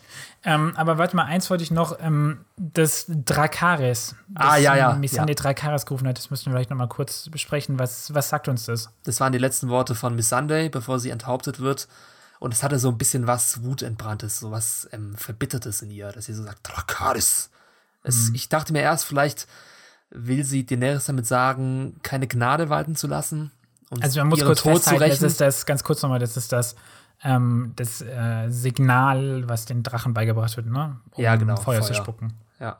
Also ich dachte, das wäre sowas, ähm, ein Signal an Daenerys, ihren Tod zu rächen und keine Gnade walten zu lassen und die Stadt niederzubrennen. Was eigentlich schon ziemlich krass wäre für Miss Sunday, die ja sonst eher gutmütig ist und nicht so hasserfüllt. Aber vielleicht war es auch eine geheime Message. Vielleicht hat sie irgendetwas gesagt, was Daenerys einen Vorteil verschaffen könnte in der nächsten Schlacht. Vielleicht sind irgendwelche Dracheneier versteckt im Untergrund oder äh, was weiß ich. Weiß nicht. Hm, weiß Nee, nicht. ich glaube eher, ich glaube eher ersteres. Also das ist, ähm, Ich glaube auch, dass es relativ plakativ war, weil ich mir ein bisschen die, Ho- nach, gerade vor allem nach der letzten Folge, ein bisschen die Hoffnung aufgegeben habe, dass Game of Thrones sich noch ein paar coole Plot-Twists leistet. Aber ich finde es ein bisschen out of character. Also ich meine, klar, come on, die arme Missandei ist gefangen. Ähm, aber sie, sie, sie wurde, ich weiß es nicht, also wir haben zumindest nicht gesehen, wie sie jetzt richtig krass schlecht behandelt wurde. Ja. ja, außer dass sie Und- halt geköpft wird, aber sonst. Ja, aber das, ist, das weiß sie ja noch nicht in der Ja. Situation, weißt du? Ähm, irgendwie hatte ich so das Gefühl, oder ja, gut, sie weiß das hier, ja. Ich weiß nicht, irgendwie, irgendwie passte das nicht so zum Charakter. Also hätten wir jetzt eine Szene gesehen, Missandei ist ja sehr einfühlsam, sehr mitfühlend, hätten wir gesehen, wie Cersei vor ihren Augen quasi, keine Ahnung, ein paar Kinder abschlachtet oder sowas, ja, dann hätte ich das irgendwie besser verstanden. Irgendwie so fühlt sich ein bisschen mehr so an, als ob es so plot-driven wäre. ja, ich meine, man hätte dieses Drakaris ja nicht unbedingt gebraucht, deswegen glaube ich auch nicht, dass es so entscheidend sein wird. Also mich stört es jetzt nicht übertrieben. Hm. Nö, stört mich auch nicht. Naja, auf jeden Fall. Ging dir das auch so? ready. Ich hatte nämlich, als Missandei Dra Drakar äh, äh, Drakaris sagt, ähm, sehen wir, glaube ich, eine, ich weiß gar nicht mehr, eine Einstellung auf, ich glaube, es war auf Cersei. Auf jeden Fall gibt es im Hintergrund, wa- fleht, er- weht so ein Banner. Und ich dachte, es sah für mich aus, als ob ein Drache hinter ihr hochgeflogen kommt. Ja, genau, plötzlich fliegt dann Missandei auch mit einem Drachen. Ja, davon. und ich dachte das halt echt kurz, weil es sah halt echt so aus, nicht so, hä, wo kommt der Drache her? Und dann war es halt echt nur so eine Fahne. Ja. Vielleicht war Schau es dir auch ein, an, das sieht echt so aus, lustig. Es kann auch sein, dass es ein Callback war zu der Szene, in der Daenerys ähm, die Unbefleckten befreit hat. Da hat sie ja auch das erste Mal Drakaris gesagt und dann wirklich auch Schaden angerichtet. Und Missandei war dabei. Wahrscheinlich hat sie diese Szene einfach so beeindruckt, dass sie sich das gleiche Verhalten Diese, jetzt, diese Kraft wünscht und auch diese Rechtschaffenheit vielleicht. genau, dass sie sich nun diese Rechtschaffenheit von Daenerys wünscht, Königsmund in die Knie zu zwingen, beziehungsweise Nee, Daenerys. eben halt nicht, weißt du, weil damals hat sie ja, äh, klar, sie hat, gut, sie hat die, die unrechtmäßigen Versklaver, ähm, Sklavenhalter getötet, aber sie hat was Rechtschaffenes getan und vielleicht ist es eher eine Warnung, eben nicht Unschuldige zu töten. Weil damals hat Daenerys ja die Unschuldigen befreit, die Unsullied. ja. Hm, schwierig. Schauen wir mal, was draus wird, würde ich sagen, oder? Yo. Ja, und jetzt Auf jeden Fall können wir abschließen. Also, wir haben ja diese Eingangsfrage gehabt jetzt. Ähm, wird Daenerys verrückt? Wird sie der, der neue Mad King, die Mad Queen? Und ich, Ich mein- glaube, nach der Einstellung dieser Folge, für mich sieht es Ja. so aus. Ja, also dieser letzte Shot von ihr mit diesem wutentbrannten Gesicht, ich dachte schon, die geht gleich in Flammen auf. Wir können, glaube ich, Schlimmes erwarten von ihr in der letzten Folge. Und es wird auch, glaube ich, dann letztendlich ihr Untergang sein, Ja. dass sie ihren Verstand eintauscht gegen ähm, Feuer. Zorn und. Und Ja. deswegen, ja, wird Johns Anspruch auf Das den Thron schön immer gesagt. Größer. genau das hat nämlich Aerys getan. Er Ja. hat seinen Verstand verloren und alles verbrannt. Ja. Von daher, ich weiß, ich, äh, sie ist halt nicht verrückt im eigentlichen Sinne. Sie ist ein bisschen desillusioniert und sehr wütend und einfach nicht Ja. mehr so ähm, rational denkend wie davor. Ja. Aber sie hat da keine Wahnvorstellungen, zumindest noch nicht. Nein, nein, nein. Das Nicht, dass wir das wissen. Es gibt ja dieses schöne Zitat, immer wenn ein Targaryen geboren wird, werfen die Götter eine Münze und dadurch werden sie Genau. entweder verrückt oder ähm, rational. Ja. Aber mal schauen. Hm. Was glaubst du denn jetzt? Wer wird denn den Krieg gewinnen jetzt? Und wie? Also ich kann mir nicht vorstellen, dass Cersei gewinnt. Also dramaturgisch und geschichtlich glaube ich einfach nicht, dass die Drehbuchautoren die Eier dazu hätten. Und auch selbst George R. R. Martin würde es nicht so enden lassen. Ich meine, wir haben von Martin in einem Dialog, in einem Interview schon gehört, dass das Ende der Serie dem Ende des Buches sehr ähnlich sein soll. Von daher glaube ich, dass es so ein Sieg für die Guten wird, aber kein, ähm, kein mhm. übermäßig guter Sieg. Also, also es, muss, es, es wird sehr viel bitter, Verluste bitter geben. süß irgendwie sein. Bittersüß, ja. ja genau. Es wird sehr viel mhm. Verluste geben, glaube ich. Sehr viel mehr Verluste als in der letzten Schlacht, die wir gesehen haben. Ähm, ja. Ich glaube, Daenerys wird sterben. Sie wird wahrscheinlich Feuer auf Königsmund werfen. Wird in, wie, was hat sie gesagt? The sky will fall down. Oder sowas ja, in die Richtung. Das wird wahrscheinlich das letzte sein, was sie macht. Sky Rain Down und Rain Down on him, also ja, irgendwie sowas. Genau, sie wird Königsmund angreifen, wahrscheinlich auch nicht Schaden machen. Dann wird sie vom Drachen geholt, indem der Drache abgeschossen wird, mit den Skorpionen, als ob er nicht abgeschossen wird. Ja, ähm, ja, ja. Also ich glaube, der letzte Drache wird auch noch sterben, Drogon. Ich glaube auch. Und sobald dann Drogon tot ist, hat auch Daenerys eigentlich keinen Zweck mehr für die Handlung. Oder das wird dann wahrscheinlich einfach, da wird sie wahrscheinlich von einem der Hauptcharaktere in den Rücken mit einem Dolch gestoßen und das war es dann auch für sie. Und da gibt es wahrscheinlich noch eine sehr schmerzhafte Verabschiedung zwischen mhm. John und Daenerys. Also John hält Daenerys in den Armen und sagt, ah, ich wollte den Thron nicht. Und dann sagt Daenerys, ah, du bist der rechtmäßige Herrscher, mach das Beste draus. du bist ein Targaryen und dann ist Daenerys tot. Und ich bin mir nicht ganz sicher, ob der Wortlaut genau so sein würde, aber sonst ja, ich voll bei dir. ich paraphrasiere aus der Zukunft. So ähm, aber dann ist halt noch die Frage, was passiert mit der Flotte von Euron, weil die ist ja auch ein bisschen übermächtig momentan. Also wir sehen, wir sehen in dem, wir sehen in der Preview, dass Euron ziemlich angsterfüllt auf, auf seinem Schiffchen steht. Ja, schauen wir mal. Ja, aber ein Drache gegen die ganze Flotte. Ja, wir haben gesehen, wie, wie mächtig sie ist. Und ich glaube, dass es in dieser Schlacht wieder einen klassischen Deus Ex Machina geben wird. Ja, ja, auf jeden Fall. Weil den hatten wir eigentlich in Staffel 3, äh, in Folge 3 nicht wirklich. Also wir hatten Miss Sunday, ja, die wieder Miss aufgetaucht äh, ist. Melisandre. Ja. Äh, Melisandre, genau, aber die hat jetzt auch nicht so viel beigetragen. Also sie hat ein bisschen Feuer gemacht, aber ich glaube, dass in der nächsten Schlacht wirklich wieder eine Partei anrücken wird, die letztendlich das Schicksal der Schlacht besiegelt. Vielleicht weiß, kommt Yara, Yara Greyjoy vorbei. Ja, stimmt, weil die ist ein bisschen außen vor. Vielleicht hat sie ähm. nochmal einen Einfluss oder es gibt immer noch dieses Pack von Wölfen. Aber ich weiß ja nicht, was die bei einer äh, Burgbelagerung einrichten können. was? Ayers, Ayers, ähm, wie heißt ja, das? Genau. Sommer oder sowas, ne? Ja, aber, aber ich meine, vielleicht vor, der, vor den Mauern könnten die Wölfe hm, angreifen. Nee. Das ist, ist dann so die Schlacht der fünf Heere, ne? ja, es wäre arg, Deus Ex Machina auf jeden Fall. Nein, aber wer könnte noch kommen? De Dorn könnte noch kommen. Dorn, habe ich auch schon überlegt. Vielleicht finden sie ja einen Infinity Stone. Ja, stimmt. Dann wird die Zeit zurückgedreht. Ich frage mich halt, ob Bran noch irgendeinen Beitrag leisten kann. Zu Stimmt, er muss. Also, wir haben ja eigentlich eine Voraus. Also, es wurde ja nicht gesagt, dass ähm, es noch eine Zeitreise geben wird. Eigentlich schon. Martin hat das angekündigt. Ja, George Ich weiß, Martin, ja. also wahrscheinlich in den Büchern, aber ich weiß nicht, ob die Serie das auch machen wird, weil ich meine, Bran sitzt gerade noch in Winterfell. Der ist weit weg von der Schlacht. Was könnte er tun? Ich habe mir irgendwas Blödes überlegt. Das wird nicht passieren, aber ich fand den Gedanken ganz witzig. Und zwar, dass sich Bran gerade mal wieder in der Vergangenheit aufhält und dass er in der Vergangenheit wieder auf den Nachtkönig trifft und der Nachtkönig dann in Bran reinwalkt aus der Vergangenheit und wow, dann creepy und dann wieder in der Gegenwart ist. Ja, und dann irgendwie Schaden anrichten kann, aber wie? What? Und dann steht Bran auf einmal auf äh, und kann wieder rumlaufen und ist dann der Nachtkönig und bringt alle um. Das genau, aber, so aber was creepy. macht der? Genau, das ist eine coole Idee eigentlich, aber was macht der Nachtkönig ohne eine Armee? Ich meine, die Armee ist ja tot. Naja, er bringt halt einfach alle um ihn rum um, dann hat er fünf Leute und die fünf bringen wieder welche um, dann hat er zehn Leute. Ja, ja. Ähm, okay. Ich glaube nicht, aber was könnte er sonst machen? Falls ich meine, was, was ja auch sein kann, also ich meine, das ist halt schon ein bisschen lame, aber trotzdem irgendwie ist geil, wenn äh, vielleicht geht die Schlacht echt verloren und Bran ist dann in der Zukunft und nach der Schlacht der Verlorenen und beamt sich dann wieder zurück und verändert was an der, der Vergangenheit so ähm, Harry Potter Teil 3-artig. Ja, also nicht wirklich verändern, sondern zum Schicksal beitragen, dass es so ausgeht. Genau, also Weil so eigentlich kannst du es ja nicht verändern, sondern es ist eine Konstante. Genauso wie. Ja, gut, das, das sind wir wieder die alte Diskussion, ja. Ja, klar. Also, wie vor eine Zeit verändern, aber ja. Was war zuerst da, das Huhn oder das Ei?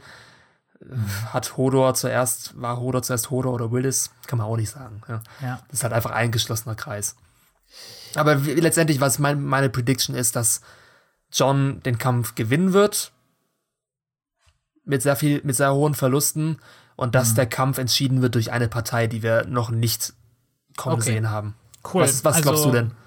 Ich, ich habe, ähm, ich, ich tue mir schwer damit, aber ich glaube, ich schließe mich da einfach mal dir an. Ja. Schauen wir mal. Und ich glaube, wir beide gehen aber davon aus, glaube, dass Daenerys, Daenerys sterben wird, wird. Daenerys wird sterben, Cersei wird sterben. Und ich habe ja schon gesagt, ich fände es episch, wenn Jamie Cersei umbringt.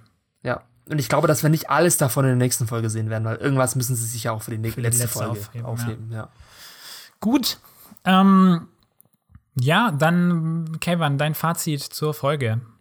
Ja, also ich kann es nur noch mal wiederholen. Also ich fand, die Folge hat mir alles gegeben, weshalb ich Game of Thrones schaue. Also ich habe eigentlich keinen Grund, diese Folge, äh, dieser Folge irgendwelche Abzüge zu geben. Sie hatte sehr starke Dialoge, sehr starkes Schauspiel.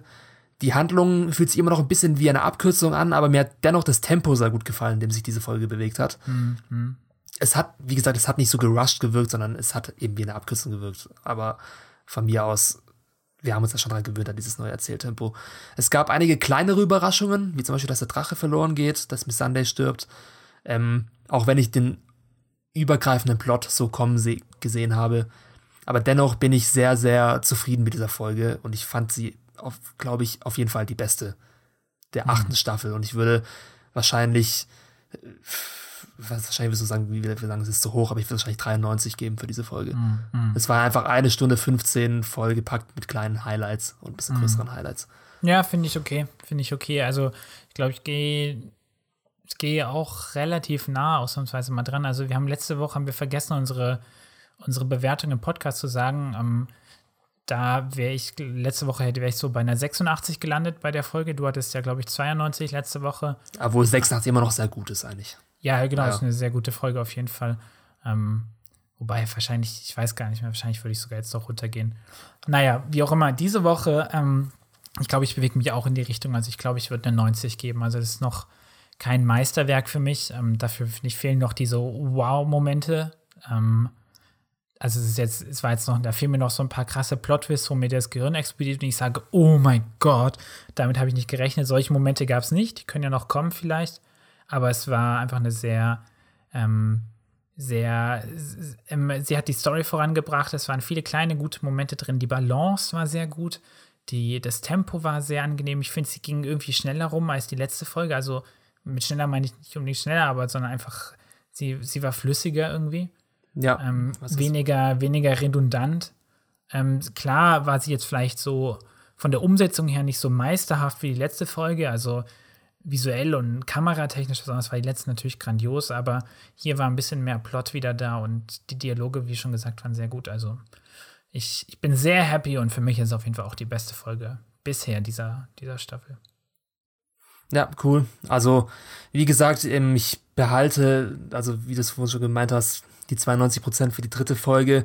Wenn ich am Ende von Staffel 8 merke, dass diese, dieses Ende vom Nachtkönig absolut antithematisch ja. war, dann wird es abzugeben in der letzten Folge bei mir, natürlich. Also vorwirkend ja. sozusagen. Sozusagen, ich verstehe das, schon. Ja. Ja, gut, das war unsere Besprechung für heute.